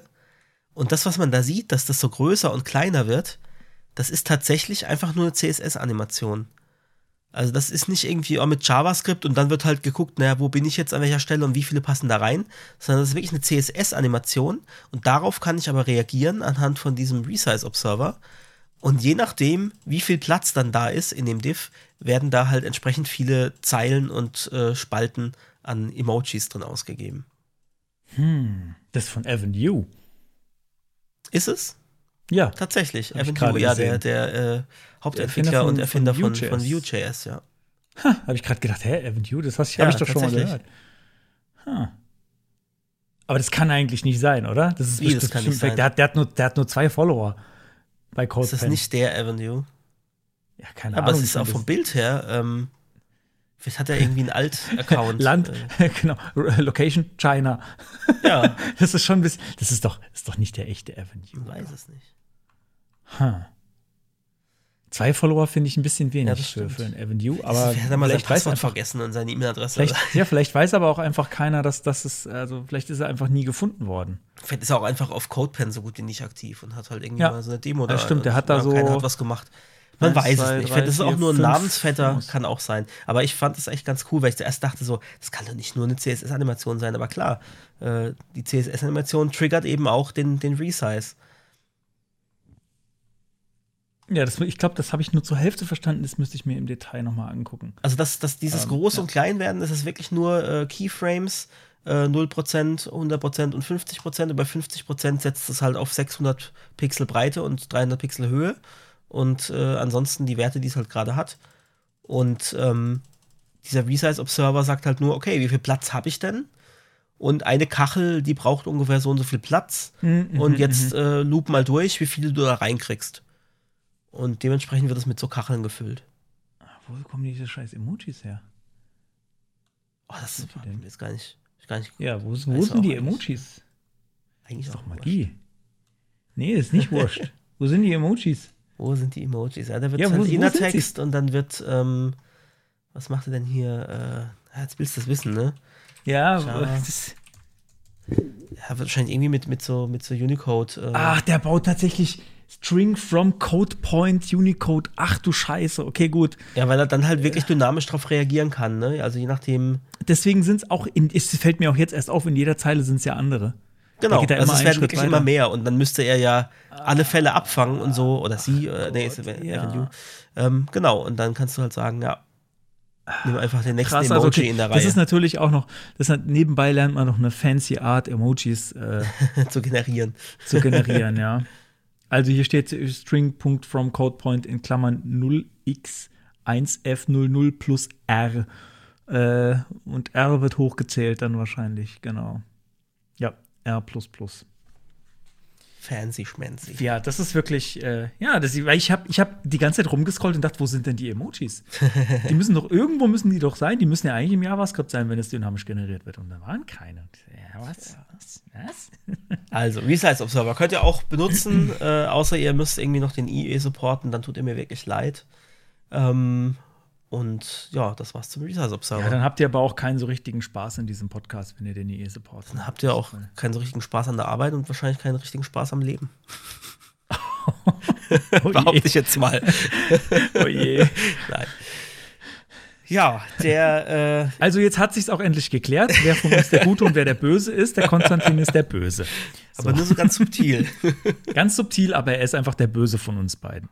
So, das wollte ich nur ein für alle so. mal klären, weil das war, das war bislang nicht klar, das aber nicht jetzt, ganz jetzt klar? wissen. Okay. Nee, jetzt, jetzt Ich glaube, die. Tendenz ging bisher in eine andere Richtung. Richtig, und jetzt ist es endlich mal klargestellt. So. Okay, also, Intersection Observer, Oh ja, toll.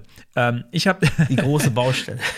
Die große Baustelle. Nee, aber vor allem, ähm, ich fand da auf der MDN tatsächlich diesen, da finde ich es ganz nett, dass da, also der Artikel ist lang und äh, ich fand es ganz interessant tatsächlich, den, äh, den Anfang da zu lesen, weil da nämlich so ein bisschen erklärt wird, warum hat man denn das jetzt irgendwie gebraucht?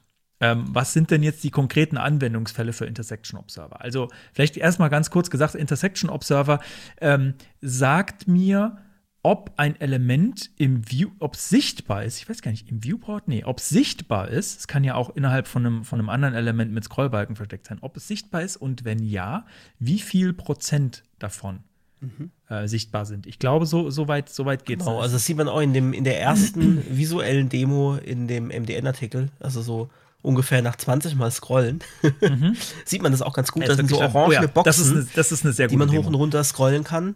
ähm, und die haben in allen vier Ecken Prozentwerte stehen. Und da sieht man eben, äh, die, die verändern sich. Vier Ecken soll Liebe drin stecken. Ja, und das ist auch interessant. Ähm, man muss sich mal angucken, wie die Prozentwerte sich da verändern. Ähm, weil bei, der bei der obersten Box äh, in 1% Schritten, ähm, bei der nächsten sind es, äh, es ist ein bisschen komisch. Die nächste verstehe ich auch nicht, weil die ist irgendwie 48. mal 50. Und dann bei der nächsten sind es bei der nächsten ist wieder ein Pro Nee, da sind es 10% Schritte. Und bei der letzten sind es es sind auf jeden Fall größere Schritte, das sind irgendwie 25% Schritte. Ah, genau. Bei der letzten sind es 25% Schritte. Genau. Also man kann auch äh, Genau, muss das, ist, das ist die eine Option, Threshold nennt sich die. Da kann man halt sagen, okay, wie, wie krass soll es denn reagieren? Brauche ich wirklich die Information bei jeder Pixeländerung oder reicht mir das auch, wenn es ein bisschen später passiert? Genau. Also und ich kann halt auch äh, mir sagen lassen, ähm, es ist irgendwie ein Pixel davon sichtbar, sag mir dann mal Bescheid oder sag mir erst Bescheid, wenn die Hälfte mindestens davon sichtbar ist oder so. Ähm, und äh, die, die Anwendungsfälle dafür, äh, die sind zum Beispiel Lazy Loading von Bildern früher. Mittlerweile würde ich sagen, braucht man es nicht mehr. Aber als man das sowas noch selbst gebaut hat, Lazy Loading beim Runterscrollen, ähm, Infinite Scrolling äh, auf Webseiten, also so der Klassiker, ich scroll runter und äh, sobald ich einen bestimmten Punkt geladen, äh, den Punkt erreicht habe, wird was nachgeladen. Ähm, am besten nicht erst, wenn man ganz unten ist. Das nervt mich immer, wenn Infinite Scrolling, wenn ich immer erst oder wenn ich einen Knopf drücken muss. Ja, und, und vor allem, bitte, bitte, dann macht, wenn ihr noch eine Sockelleiste habt, die irgendwie entweder sticky oder macht, macht die Links nicht in eine Sockelleiste, weil ich habe echt schon Seiten gesehen, du konntest, wieder- du konntest nicht kommt aufs, du nicht kommst nicht zum Impressum. Also der bei Impressumslink so. ist da und du kommst aber nicht hin, weil sobald Das du war, unten bei, bist, lädt's das war bei nach. Facebook mal eine Zeit lang so. Ja, Ähm, ja, das war bei Facebook mal. Man ist nicht zum, äh, weiß nicht, Impressum hatten die wahrscheinlich eh nie, aber in diese, in diese Futterleiste ist man Ja. nie hingekommen. Man, oder nur immer in dem Augenblick, wo man dachte, ah, jetzt kann ich klicken, ist, haben, ist, wurde wieder nachgeladen. ja, total bescheuert. Ähm, ja, dann musste man halt relativ lange scrollen, bis irgendwann, weil die hatten irgendwie so ein, so ein Limit drin. Nach, nach äh, 95 Ah, okay. Mal nachladen konntest du dann zu den Hast du Facebook zu Ende gespielt? Genau, das geht, das geht immer noch übrigens. Ich habe da nämlich mal so ein kleines Skript gebaut, wo ich, egal, wo ich Werbung irgendwie, ähm, nicht so wichtig. ich, ja, ich, ich habe ich hab manchmal Spaß mit der Browserkonsole und diversen Social Networks und probiere da Sachen aus. Ja, Wenn mich was nervt, irgendwie, irgendwie Werbung oder so, dann, ähm, ja. Äh, ich weiß auf jeden Fall, dass es immer noch ein Limit gibt. Vertraut mir. Ähm, Es gibt auch ein Limit bei Xing, wie oft man auf Profile klickt. Wusstest du das? nein, das wusste ich nicht. Das hast du aber auch nicht durch Ja, manuell Klicken mehr ich rausgefunden. jetzt auch nicht. Ich glaube, es, es könnte vielleicht sein, dass großes Interesse an unseren Skripten besteht so in Zukunft. Äh, die sollten wir dann, die, die veröffentlichen wir dann mal ähm, unter Pseudonym Genau. irgendwo. Wir sagen dann, ah, wir haben da was, was Interessantes gefunden von Von Avenue. Guy, Guy Incognito. Von genau, Avenue mit zwei Code- Followern. Avenue bei CodePen mit zwei Location Followern, China. Genau. Location China hat, hat was Interessantes da. Irgendwie, das müsst ihr euch unbedingt mal angucken. Da kann man, da kann man verrückte Sachen mitmachen. Egal. Äh, Würden wir nie das tun, ist- aber dass, dass, jemand, dass da jemand auf die Idee kam. Nee, also äh, vielleicht. egal, ich, ich versuche nochmal zurück zum Thema zu kommen. Ich habe zwar nicht nur so halb Lust, aber egal. Das ist alles anderes auch interessant. Ähm, und jetzt kommt der Punkt, wo ich mir gedacht habe, das ist was, womit ich schon zu tun hatte und mir gedacht habe, ja, das ist das, was die wollen, nämlich äh, Sichtbarkeit von Werbemitteln.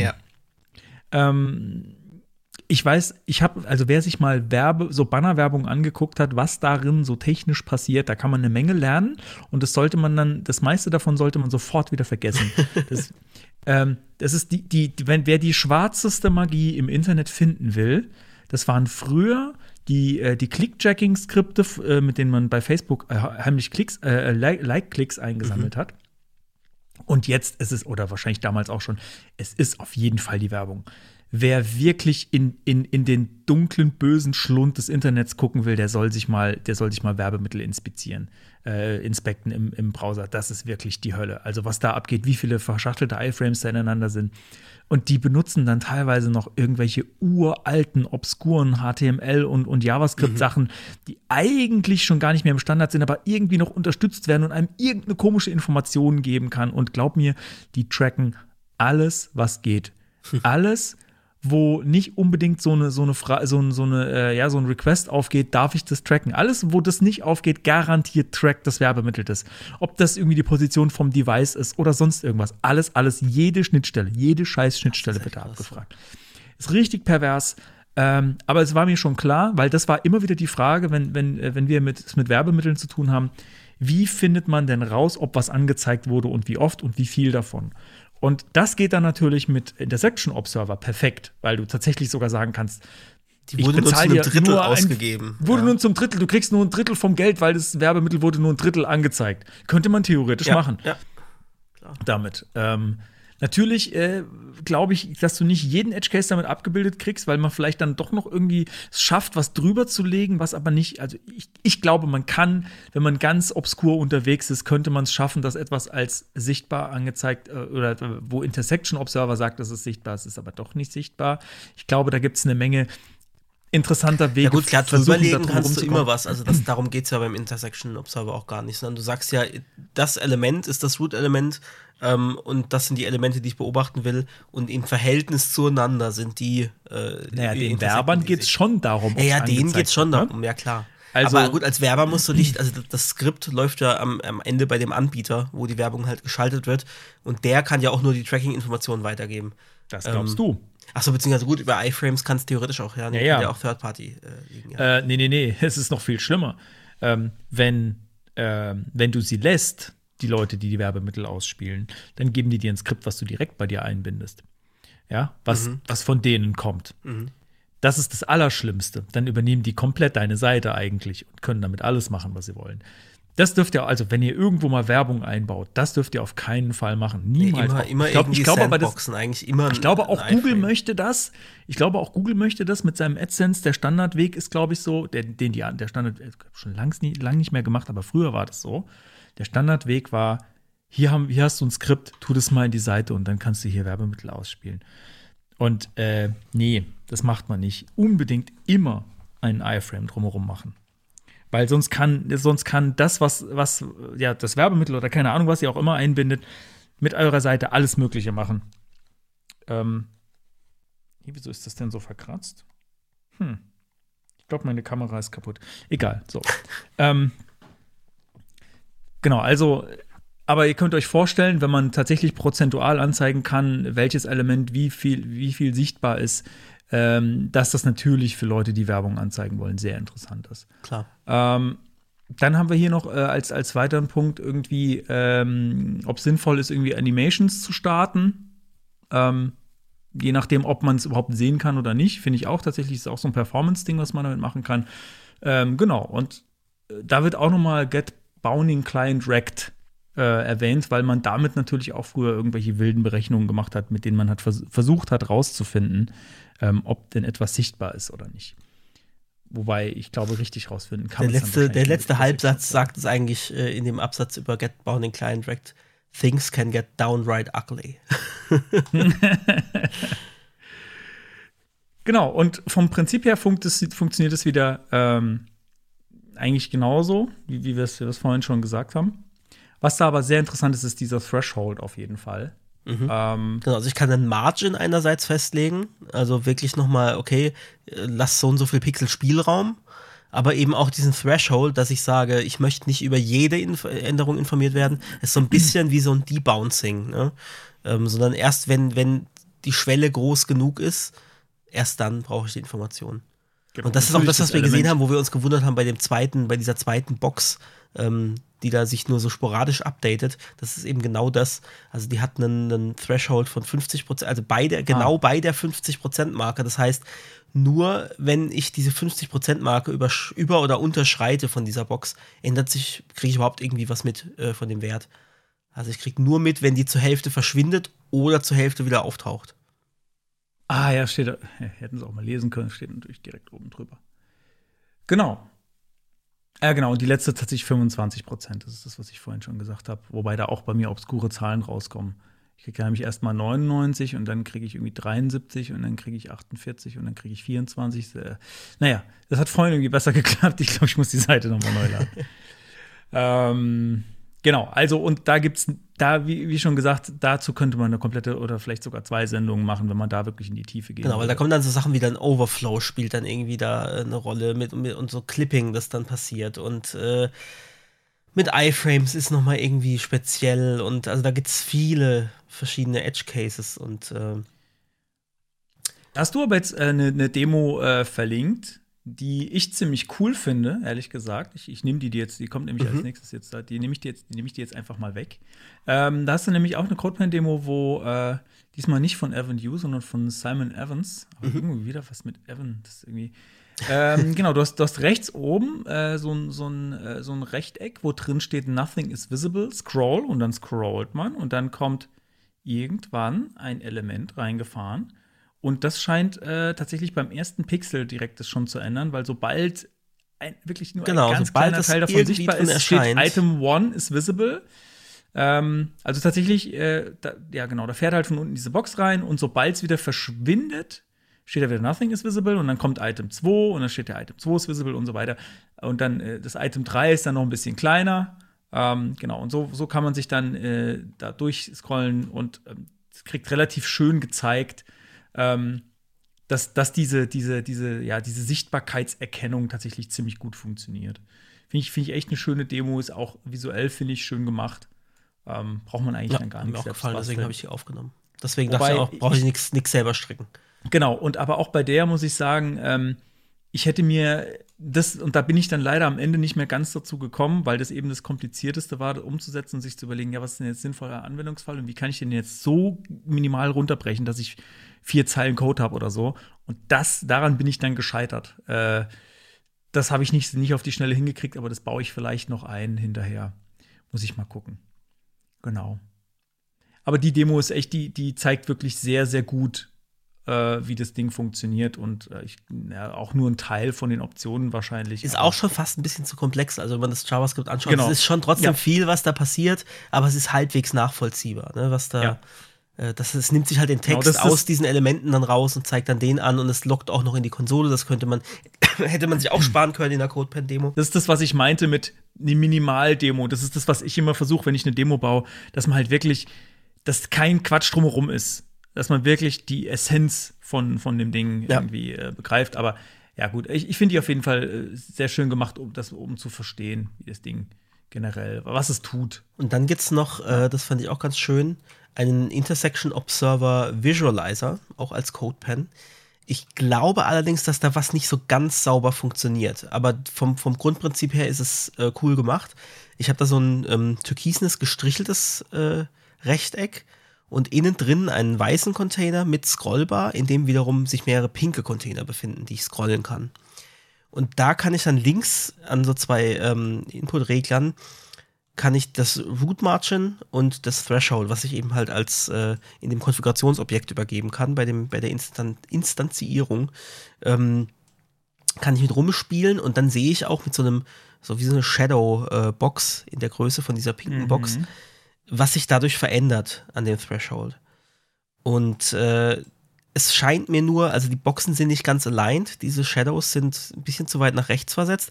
Und auch unten, wenn ich da raus und rein scrolle, habe ich das Gefühl, es entfärbt sich schon ein paar Pixel zu früh Ja, eigentlich. das, genau das Also, habe ich gerade auch gesehen, ja. ich glaube, dass da leider irgendwas verschoben ist in der Demo. Vielleicht funktioniert die im, im Safari besser oder ich weiß es nicht, was da falsch ist. Ähm, ist wahrscheinlich auch schon ein bisschen älter jetzt, aber ich fand die eigentlich ganz cool gemacht. Ähm, und ich habe dann auch mal geguckt, wer, Ja. hat, wer hat die denn gemacht? Michelle Barker, weil ich fand das cool visualisiert, also dass man sich das besser vorstellen kann. Ja. Und dafür tut die immer noch. Also auch wenn es jetzt nicht ganz stimmt, aber so grob äh, schafft es ein besseres Verständnis, was macht denn dieser Root Margin eigentlich überhaupt und, und dieser Threshold, wofür sorgt der denn? Ähm, und dann habe ich geguckt, Michelle Barker ist eine Ent Entwicklerin und die hat auch eine, eine sehr fancy Seite, wenn du da mal draufklickst. Oh, sowas mag ich ja. Sehr schön. Und dann warte mal, bis, Schön. bis der Text ganz da ist und dann kannst du mit der Maus da wie mit so einer Lupe, Lupe drüber fahren. Und diesen Texteffekt wollte ich noch gucken, wie sie das äh, gemacht hat, ob das dann SVG ist oder wie sie das da füllt. Also schaut euch das mal an. Der das Rand von, dieser, cool. von diesem Kreis zeigt auch schon Text an. Also da ist ja noch mal so ein, so ein Rahmen drumherum, so ein runder. Genau, der wird ja auch irgendwie über, auch, über so. und auch der zeigt was Compositing. an, was irgendwie unten drunter ist. Ist ja, ist ja crazy. Interesting. Sehr cool. Und auch der, also der Effekt gefällt mir auch gut. Das sieht wirklich so Neonröhren-leuchtmäßig aus. Also so für unsere Seite auch. Und die Ähm. Farbe des Kreises ändert sich je nach der Position, wo das Ding auf der Seite ist. Genau, ich denke mal, das ist so ein, so ein Gradialverlauf, der da dann irgendwie einfach im Hintergrund liegt. Und dann dieser Kreis um die Maus schneidet das aus. Aber ich fand's, also es ist echt fancy. Funky. Ja. Ja, wobei ich jetzt ja tippen würde, dass man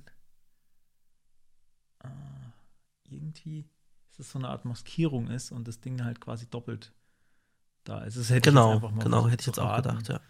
Ähm, ja, aber es ist total cool. Und ich finde auch, dass äh, ich mag auch das, das, äh, das ist die Animation, die ich gerne für unsere Seite äh, hätte, ähm, fürs Hamburger-Menü, dass du quasi sowas hast, was ich tatsächlich vom Genau. Hamburger-Menü Ah, das ist dann auch der gleiche, der gleiche Radialverlauf im Hintergrund. Genau, dieser, dieser Kreis Ah, fährt dann auf. Also das ist der du Kreis von sicher? dem Mauscursor. Also wenn du guckst, Nee, das ist ein anderer. Das ist ein nee, anderer. Wenn das ist orange links- bis pink und, und grün. Ja, aber geh mal ganz, ah, okay, geh mal stimmt, ganz, das geh mal ist ganz da nach links hast unten. recht. Geh mal ganz nach links unten. aber am da Anfang sieht es so ein Blau. aus. Interessant. Ja, Ja, das das ist, ein- ist, es lila und anderer. äh, Aber, aber kann es sein, dass so er sich aus, tatsächlich, also- kann es sein, dass er sich wirklich verändert mit der Position? keine Ahnung. Ich glaube, der verändert sich wirklich mit der Position. Also der ist, weil es würde mich, es ist auch, es ist jetzt sehr. Also es ist jedenfalls wir, wir reden jetzt, wir reden jetzt sehr visuell. Es ist gerade, ihr müsst es euch angucken. Vielleicht es ist, zeigen es wir ist die sehr schwer Seite auch mal noch im, im Stream nächstes Mal. Ja, das, das, das ich ist kann eine die mal, ähm, Und dann können wir uns auch im Stream mal gemeinsam anschauen, wie es gemacht wie sie das ist. gemacht hat, ja. Sehr gerne. Äh, das Das find setz ich gut. gleich mal hier, wo haben wir denn? Streams. Very good. 7.10. Genau. Very good. So. Genau, ja, wollte ich nur so am Rand, weil ich die Seite gesehen habe und dachte, äh, das ist echt, Ja, echt hübsch nee, gemacht. das ist doch, das ist doch was für uns. Das ist doch was für uns. So. ja, genau. äh, Meine Demo, äh, die kommt auch noch in die, in die Shownotes.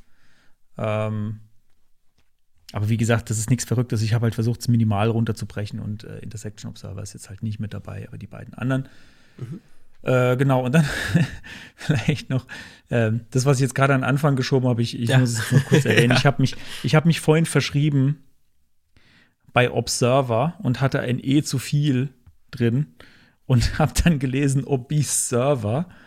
Also, also ein, ein, ein fettleibiger Kellner. Und ich, und ich habe das, ich habe das, das- gelesen, genau, das der draufgesetzt und Shownotes ich war auch noch auf, auf Trello und habe das gelesen und habe es direkt kopiert und habe eine Instanz von äh, Stable Diffusion aufgemacht, also von diesem äh, Text-to-Image ähm, AI-Gedöns, über das wir Pack im das letzten Stream gesprochen haben. Und das Bild kommt auch in die, in die Shownotes. Und Obese äh, Server. Obese Server und es kam halt heraus eine, Es ist- eine es ist gut. stark übergewichtige äh, Kellnerin, äh, äh, die mit einem Lächeln äh, zwei Teller mit Essen serviert. Vielleicht sollte man da den Imagefilter nochmal drüber laufen lassen, aber nee, das passt schon. Das ist Face, Face, äh, Face gerne. Face, Face, äh, ach, äh, ja, genau, Face-Dings. Aber ist egal, das passt schon, das ist, es ist genauso. Ich würde sagen, äh, das, Genau. ich das auch sehr zum- witzig. zum ich habe das, ich hab das aus. Spaß reingeschrieben äh, in die Shownotes, weil ich eben diesen, diesen Vertipper und diesen Verleser hatte. Ja, ein paar Und Sekunden später und dann, hattest du- ein paar Sekunden hattest später du dachte das ich, wo, wieso ist denn da jetzt plötzlich ein Bild drin? Und dann sehe ich, ah, okay. Eine dicke Kellnerin, sehr gut. Ähm, ja, aber das ist auch interessant, äh, dass Server, das ist, äh, also ich finde es so aus, aus, aus Gender-Sicht interessant, weil ich habe natürlich an einen Mann gedacht, bei Kellner, Mhm. ne? Und ähm, es kam jetzt aber eine Frau raus. Oder Ja. zumindest eine, eine weiblich Es ist, aber- ich habe mehrere Iterationen gemacht. Also es kam auch, ähm, das war halt die erste und es kam, kam dann auch noch äh, männliche Kellner. das fand ich also, gut. Fand ich, äh, das ja. fand ich gut. Das ist halt im Englischen, es gibt, gibt halt einfach diese Unterscheidung nicht. Genau. Gut. Ja, dann sind wir auch schon durch mit dem Thema. Es war Mensch. relativ abstrakt heute, glaube ich. ich. Aber es ist vielleicht mehr so ein, äh, we weniger ein, wir erklären euch ganz genau, wie das geht, Richtig, sondern mehr sondern so, eher so ein Anreiz. So, hey, guck mal, das gibt's, weil ich glaube, dass viele von diesen Observern vielleicht auch gar noch, gar noch nicht gehört haben. Ähm, und äh, Genau. Ja, schau, schaut euch das an. Also ich meine, das machen wir hier auch, dass wir einfach Sachen sagen, hey, guck mal, das gibt's überhaupt und Genau. äh, mehr Details ihr in den Links und äh, oder ihr, ihr könnt mal dran denken. Also klar, das nächste Mal, wenn ihr in der Situation seid, ah, ich brauche, ich muss bei Resize irgendwas machen, dann denkt ihr halt eben vielleicht nicht, ah, dann mach ich halt wieder Add, Add Event äh, Listener Resize und mach hier Get Bounding Client Direct, sondern ihr wisst, ah, da gab's doch was. Und dann guckt ihr nochmal nach. vielleicht aber eh nur so alte Leute wie mir. Vielleicht, vielleicht. Ja, gut, dann äh, sind wir durch mit dem Thema. Mensch, heute alles echt zackig. Raggi Zacki, aber wir sind trotzdem schon bei eineinhalb Stunden. Ja, ich denke, dann, trotzdem dann machen wir jetzt noch das Geilteil und dann, dann ist auch gut, ne? Ah, jo, doch, Hanne. Das machen wir noch.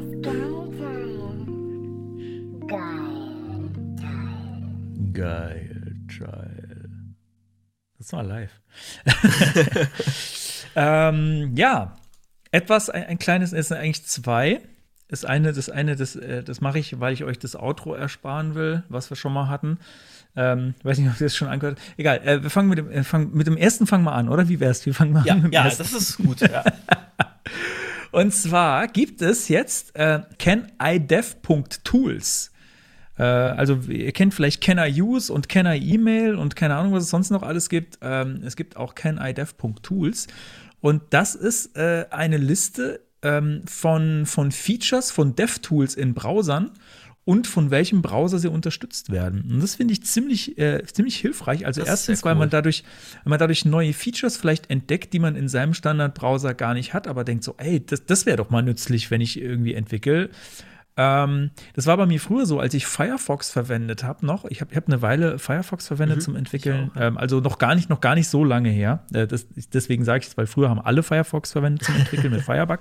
Ich meine aber später, danach nochmal, als irgendwie Firefox Quantum rauskam, ähm, habe ich dann gesagt, ha, jetzt mache ich das nochmal. Habe ich ein paar Jahre noch benutzt. Wusste aber, dass es ähm, in Chrome in den DevTools äh, was gibt, was es in Firefox damals nicht gab, nämlich, ähm, dass man dieses Break-on, kennst du das? Also, dass das Ach so, JavaScript, so, so Break dass das ein Break, setzen. Ja. Breakpoint gesetzt wird, ähm, sobald zum Beispiel sich im DOM was ändert. Also quasi, äh, wie wir jetzt heute gelernt haben, Mutation Observer, wenn man so Mhm. will. Ne? Ähm, dass dann aber tatsächlich ein Breakpoint genau an die Stelle ins JavaScript geht, das dann eben diesen, diesen Change ausgelöst hat. Und das gab es halt in Firefox, ich weiß nicht, ob es das mittlerweile in Firefox gibt, gab es damals nicht. Und das heißt, ich bin dann immer, um das zu machen, habe ich dann halt Chrome aufgemacht.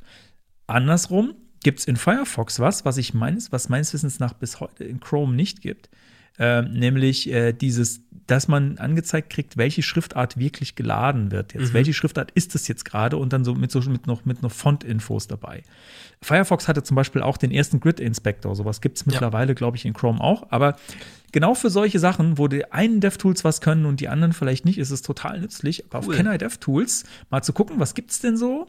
Und dann kann man sagen, ah, in dem Browser kann ich irgendwie dieses Tool, also hier, keine Ahnung, was gibt es denn zum Beispiel jetzt hier? Ich gehe jetzt einfach mal zum Spaß auf Accessibility ähm, und sehe dann zum Beispiel in Safari gibt es keinen Find Color Contrast äh, und keinen Show Tab Order. Das gibt es aber in allen anderen.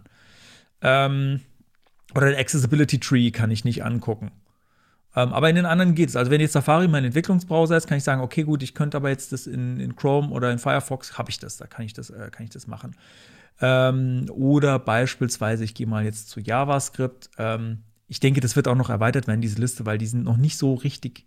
Da könnte meiner Meinung nach noch viel mehr drin mhm. sein, weil ich glaube, äh, man kann da, da, auch selber dazu beitragen. Man kann auf GitHub genau, Pull Requests das, das wollte ich. Genau, also die Liste, die Listen sind noch relativ klein. Ähm, aber es ist halt dann, ja, im Prinzip gibt's, da sind auch keine Browser-Versionen drin derzeit. Es ist einfach nur äh, wahrscheinlich die neueste Version, nehme ich mal an, auf die, die sich bezieht, äh, von, von den, äh, warte mal, was haben wir hier? Chrome, Firefox, Edge, Safari und Opera, glaube ich. Ähm, und das ist einfach nur ein Haken oder eben, eben keiner. Also, oder eben, ja, gibt's oder gibt's nicht. Es ist relativ einfach noch diese Daten, genau. Und ich finde dieses Interface ganz cool gemacht. Ähm, also du kannst da irgendwie dann auch sortieren, äh, und, und kannst die einzelnen Kategorien durchgehen, also Konsole, Elemente, JavaScript, Network, Other Sources, Accessibility. Ähm, hast auch einen Filter, wo du eintippen kannst, wenn du irgendwas Bestimmtes suchst. Äh, siehst dann auch, äh, wenn du auf All gehst, ich glaube nicht, ich glaube es bei allen, aber bei All ist es am eindrucksvollsten, ähm, welcher Browser wie viele von denen unterstützt. Und da ist Chrome halt zum Beispiel ganz vorne mit 93, aber hat auch nicht alles, weil zum Beispiel Add Audio Breakpoint gibt es in Chrome nicht, aber dafür in Safari. Okay. Add Audio Breakpoint. Wäre ich nie drauf gekommen, dass man sowas braucht, aber ähm, ja, ich entwickle ja auch nicht mit der äh, Web Audio API. Ähm, dann sieht man dann zum Beispiel, äh, ja, also Chrome ist ganz vorne äh, und leider Safari irgendwie weit hinten, aber ich glaube, die Jen Simmons äh, bei, bei Apple, die ist, da, die ist da ganz vorne mit dabei, ähm, dass da jetzt sich ganz viel tut. Also ziemlich coole äh, Übersicht, falls ihr mal irgendwie ein bestimmtes Tool sucht und denkt, ja, gibt es das denn eigentlich in meinem Browser?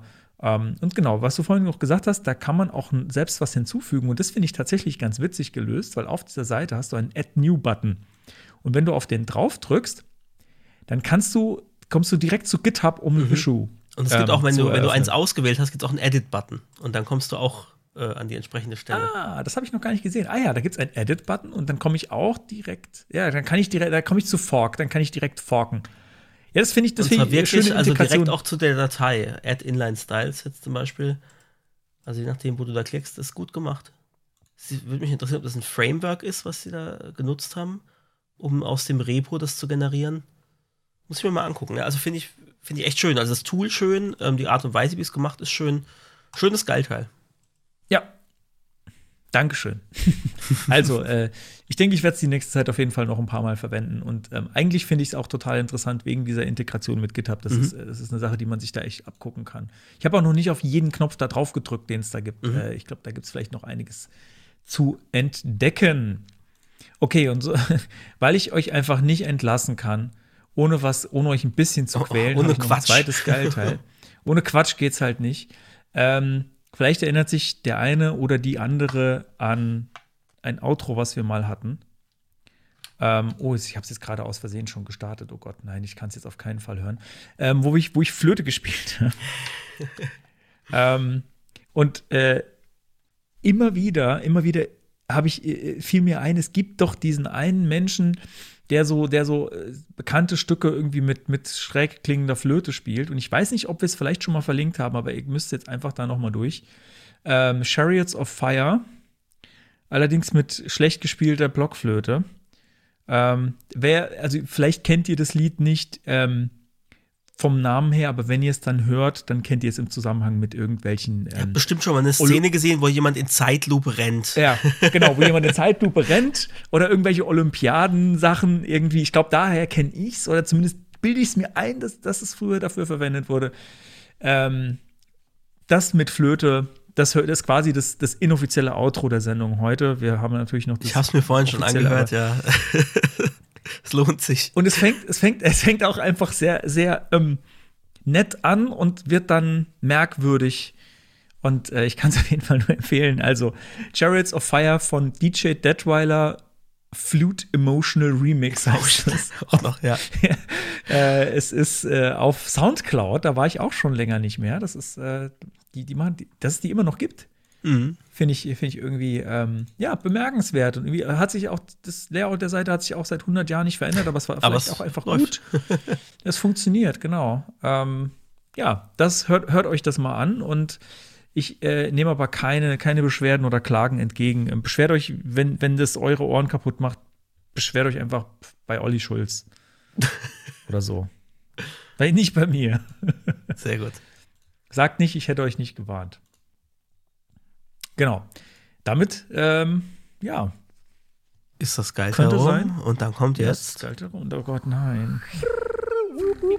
Das Ende. Ey, aber der Satz hat gepasst. Immerhin. Ja, aus Versehen, ne? ja, Mensch, wir haben es wieder geschafft. Auch wenn, wenn ein bisschen später äh, als geplant. Ähm, wir haben eine, oh, es ist nur eineinhalb Stunden, Mensch. Das ist, wir sind ja quasi regelrecht ja durchgerast heute. Kurze Folge hier.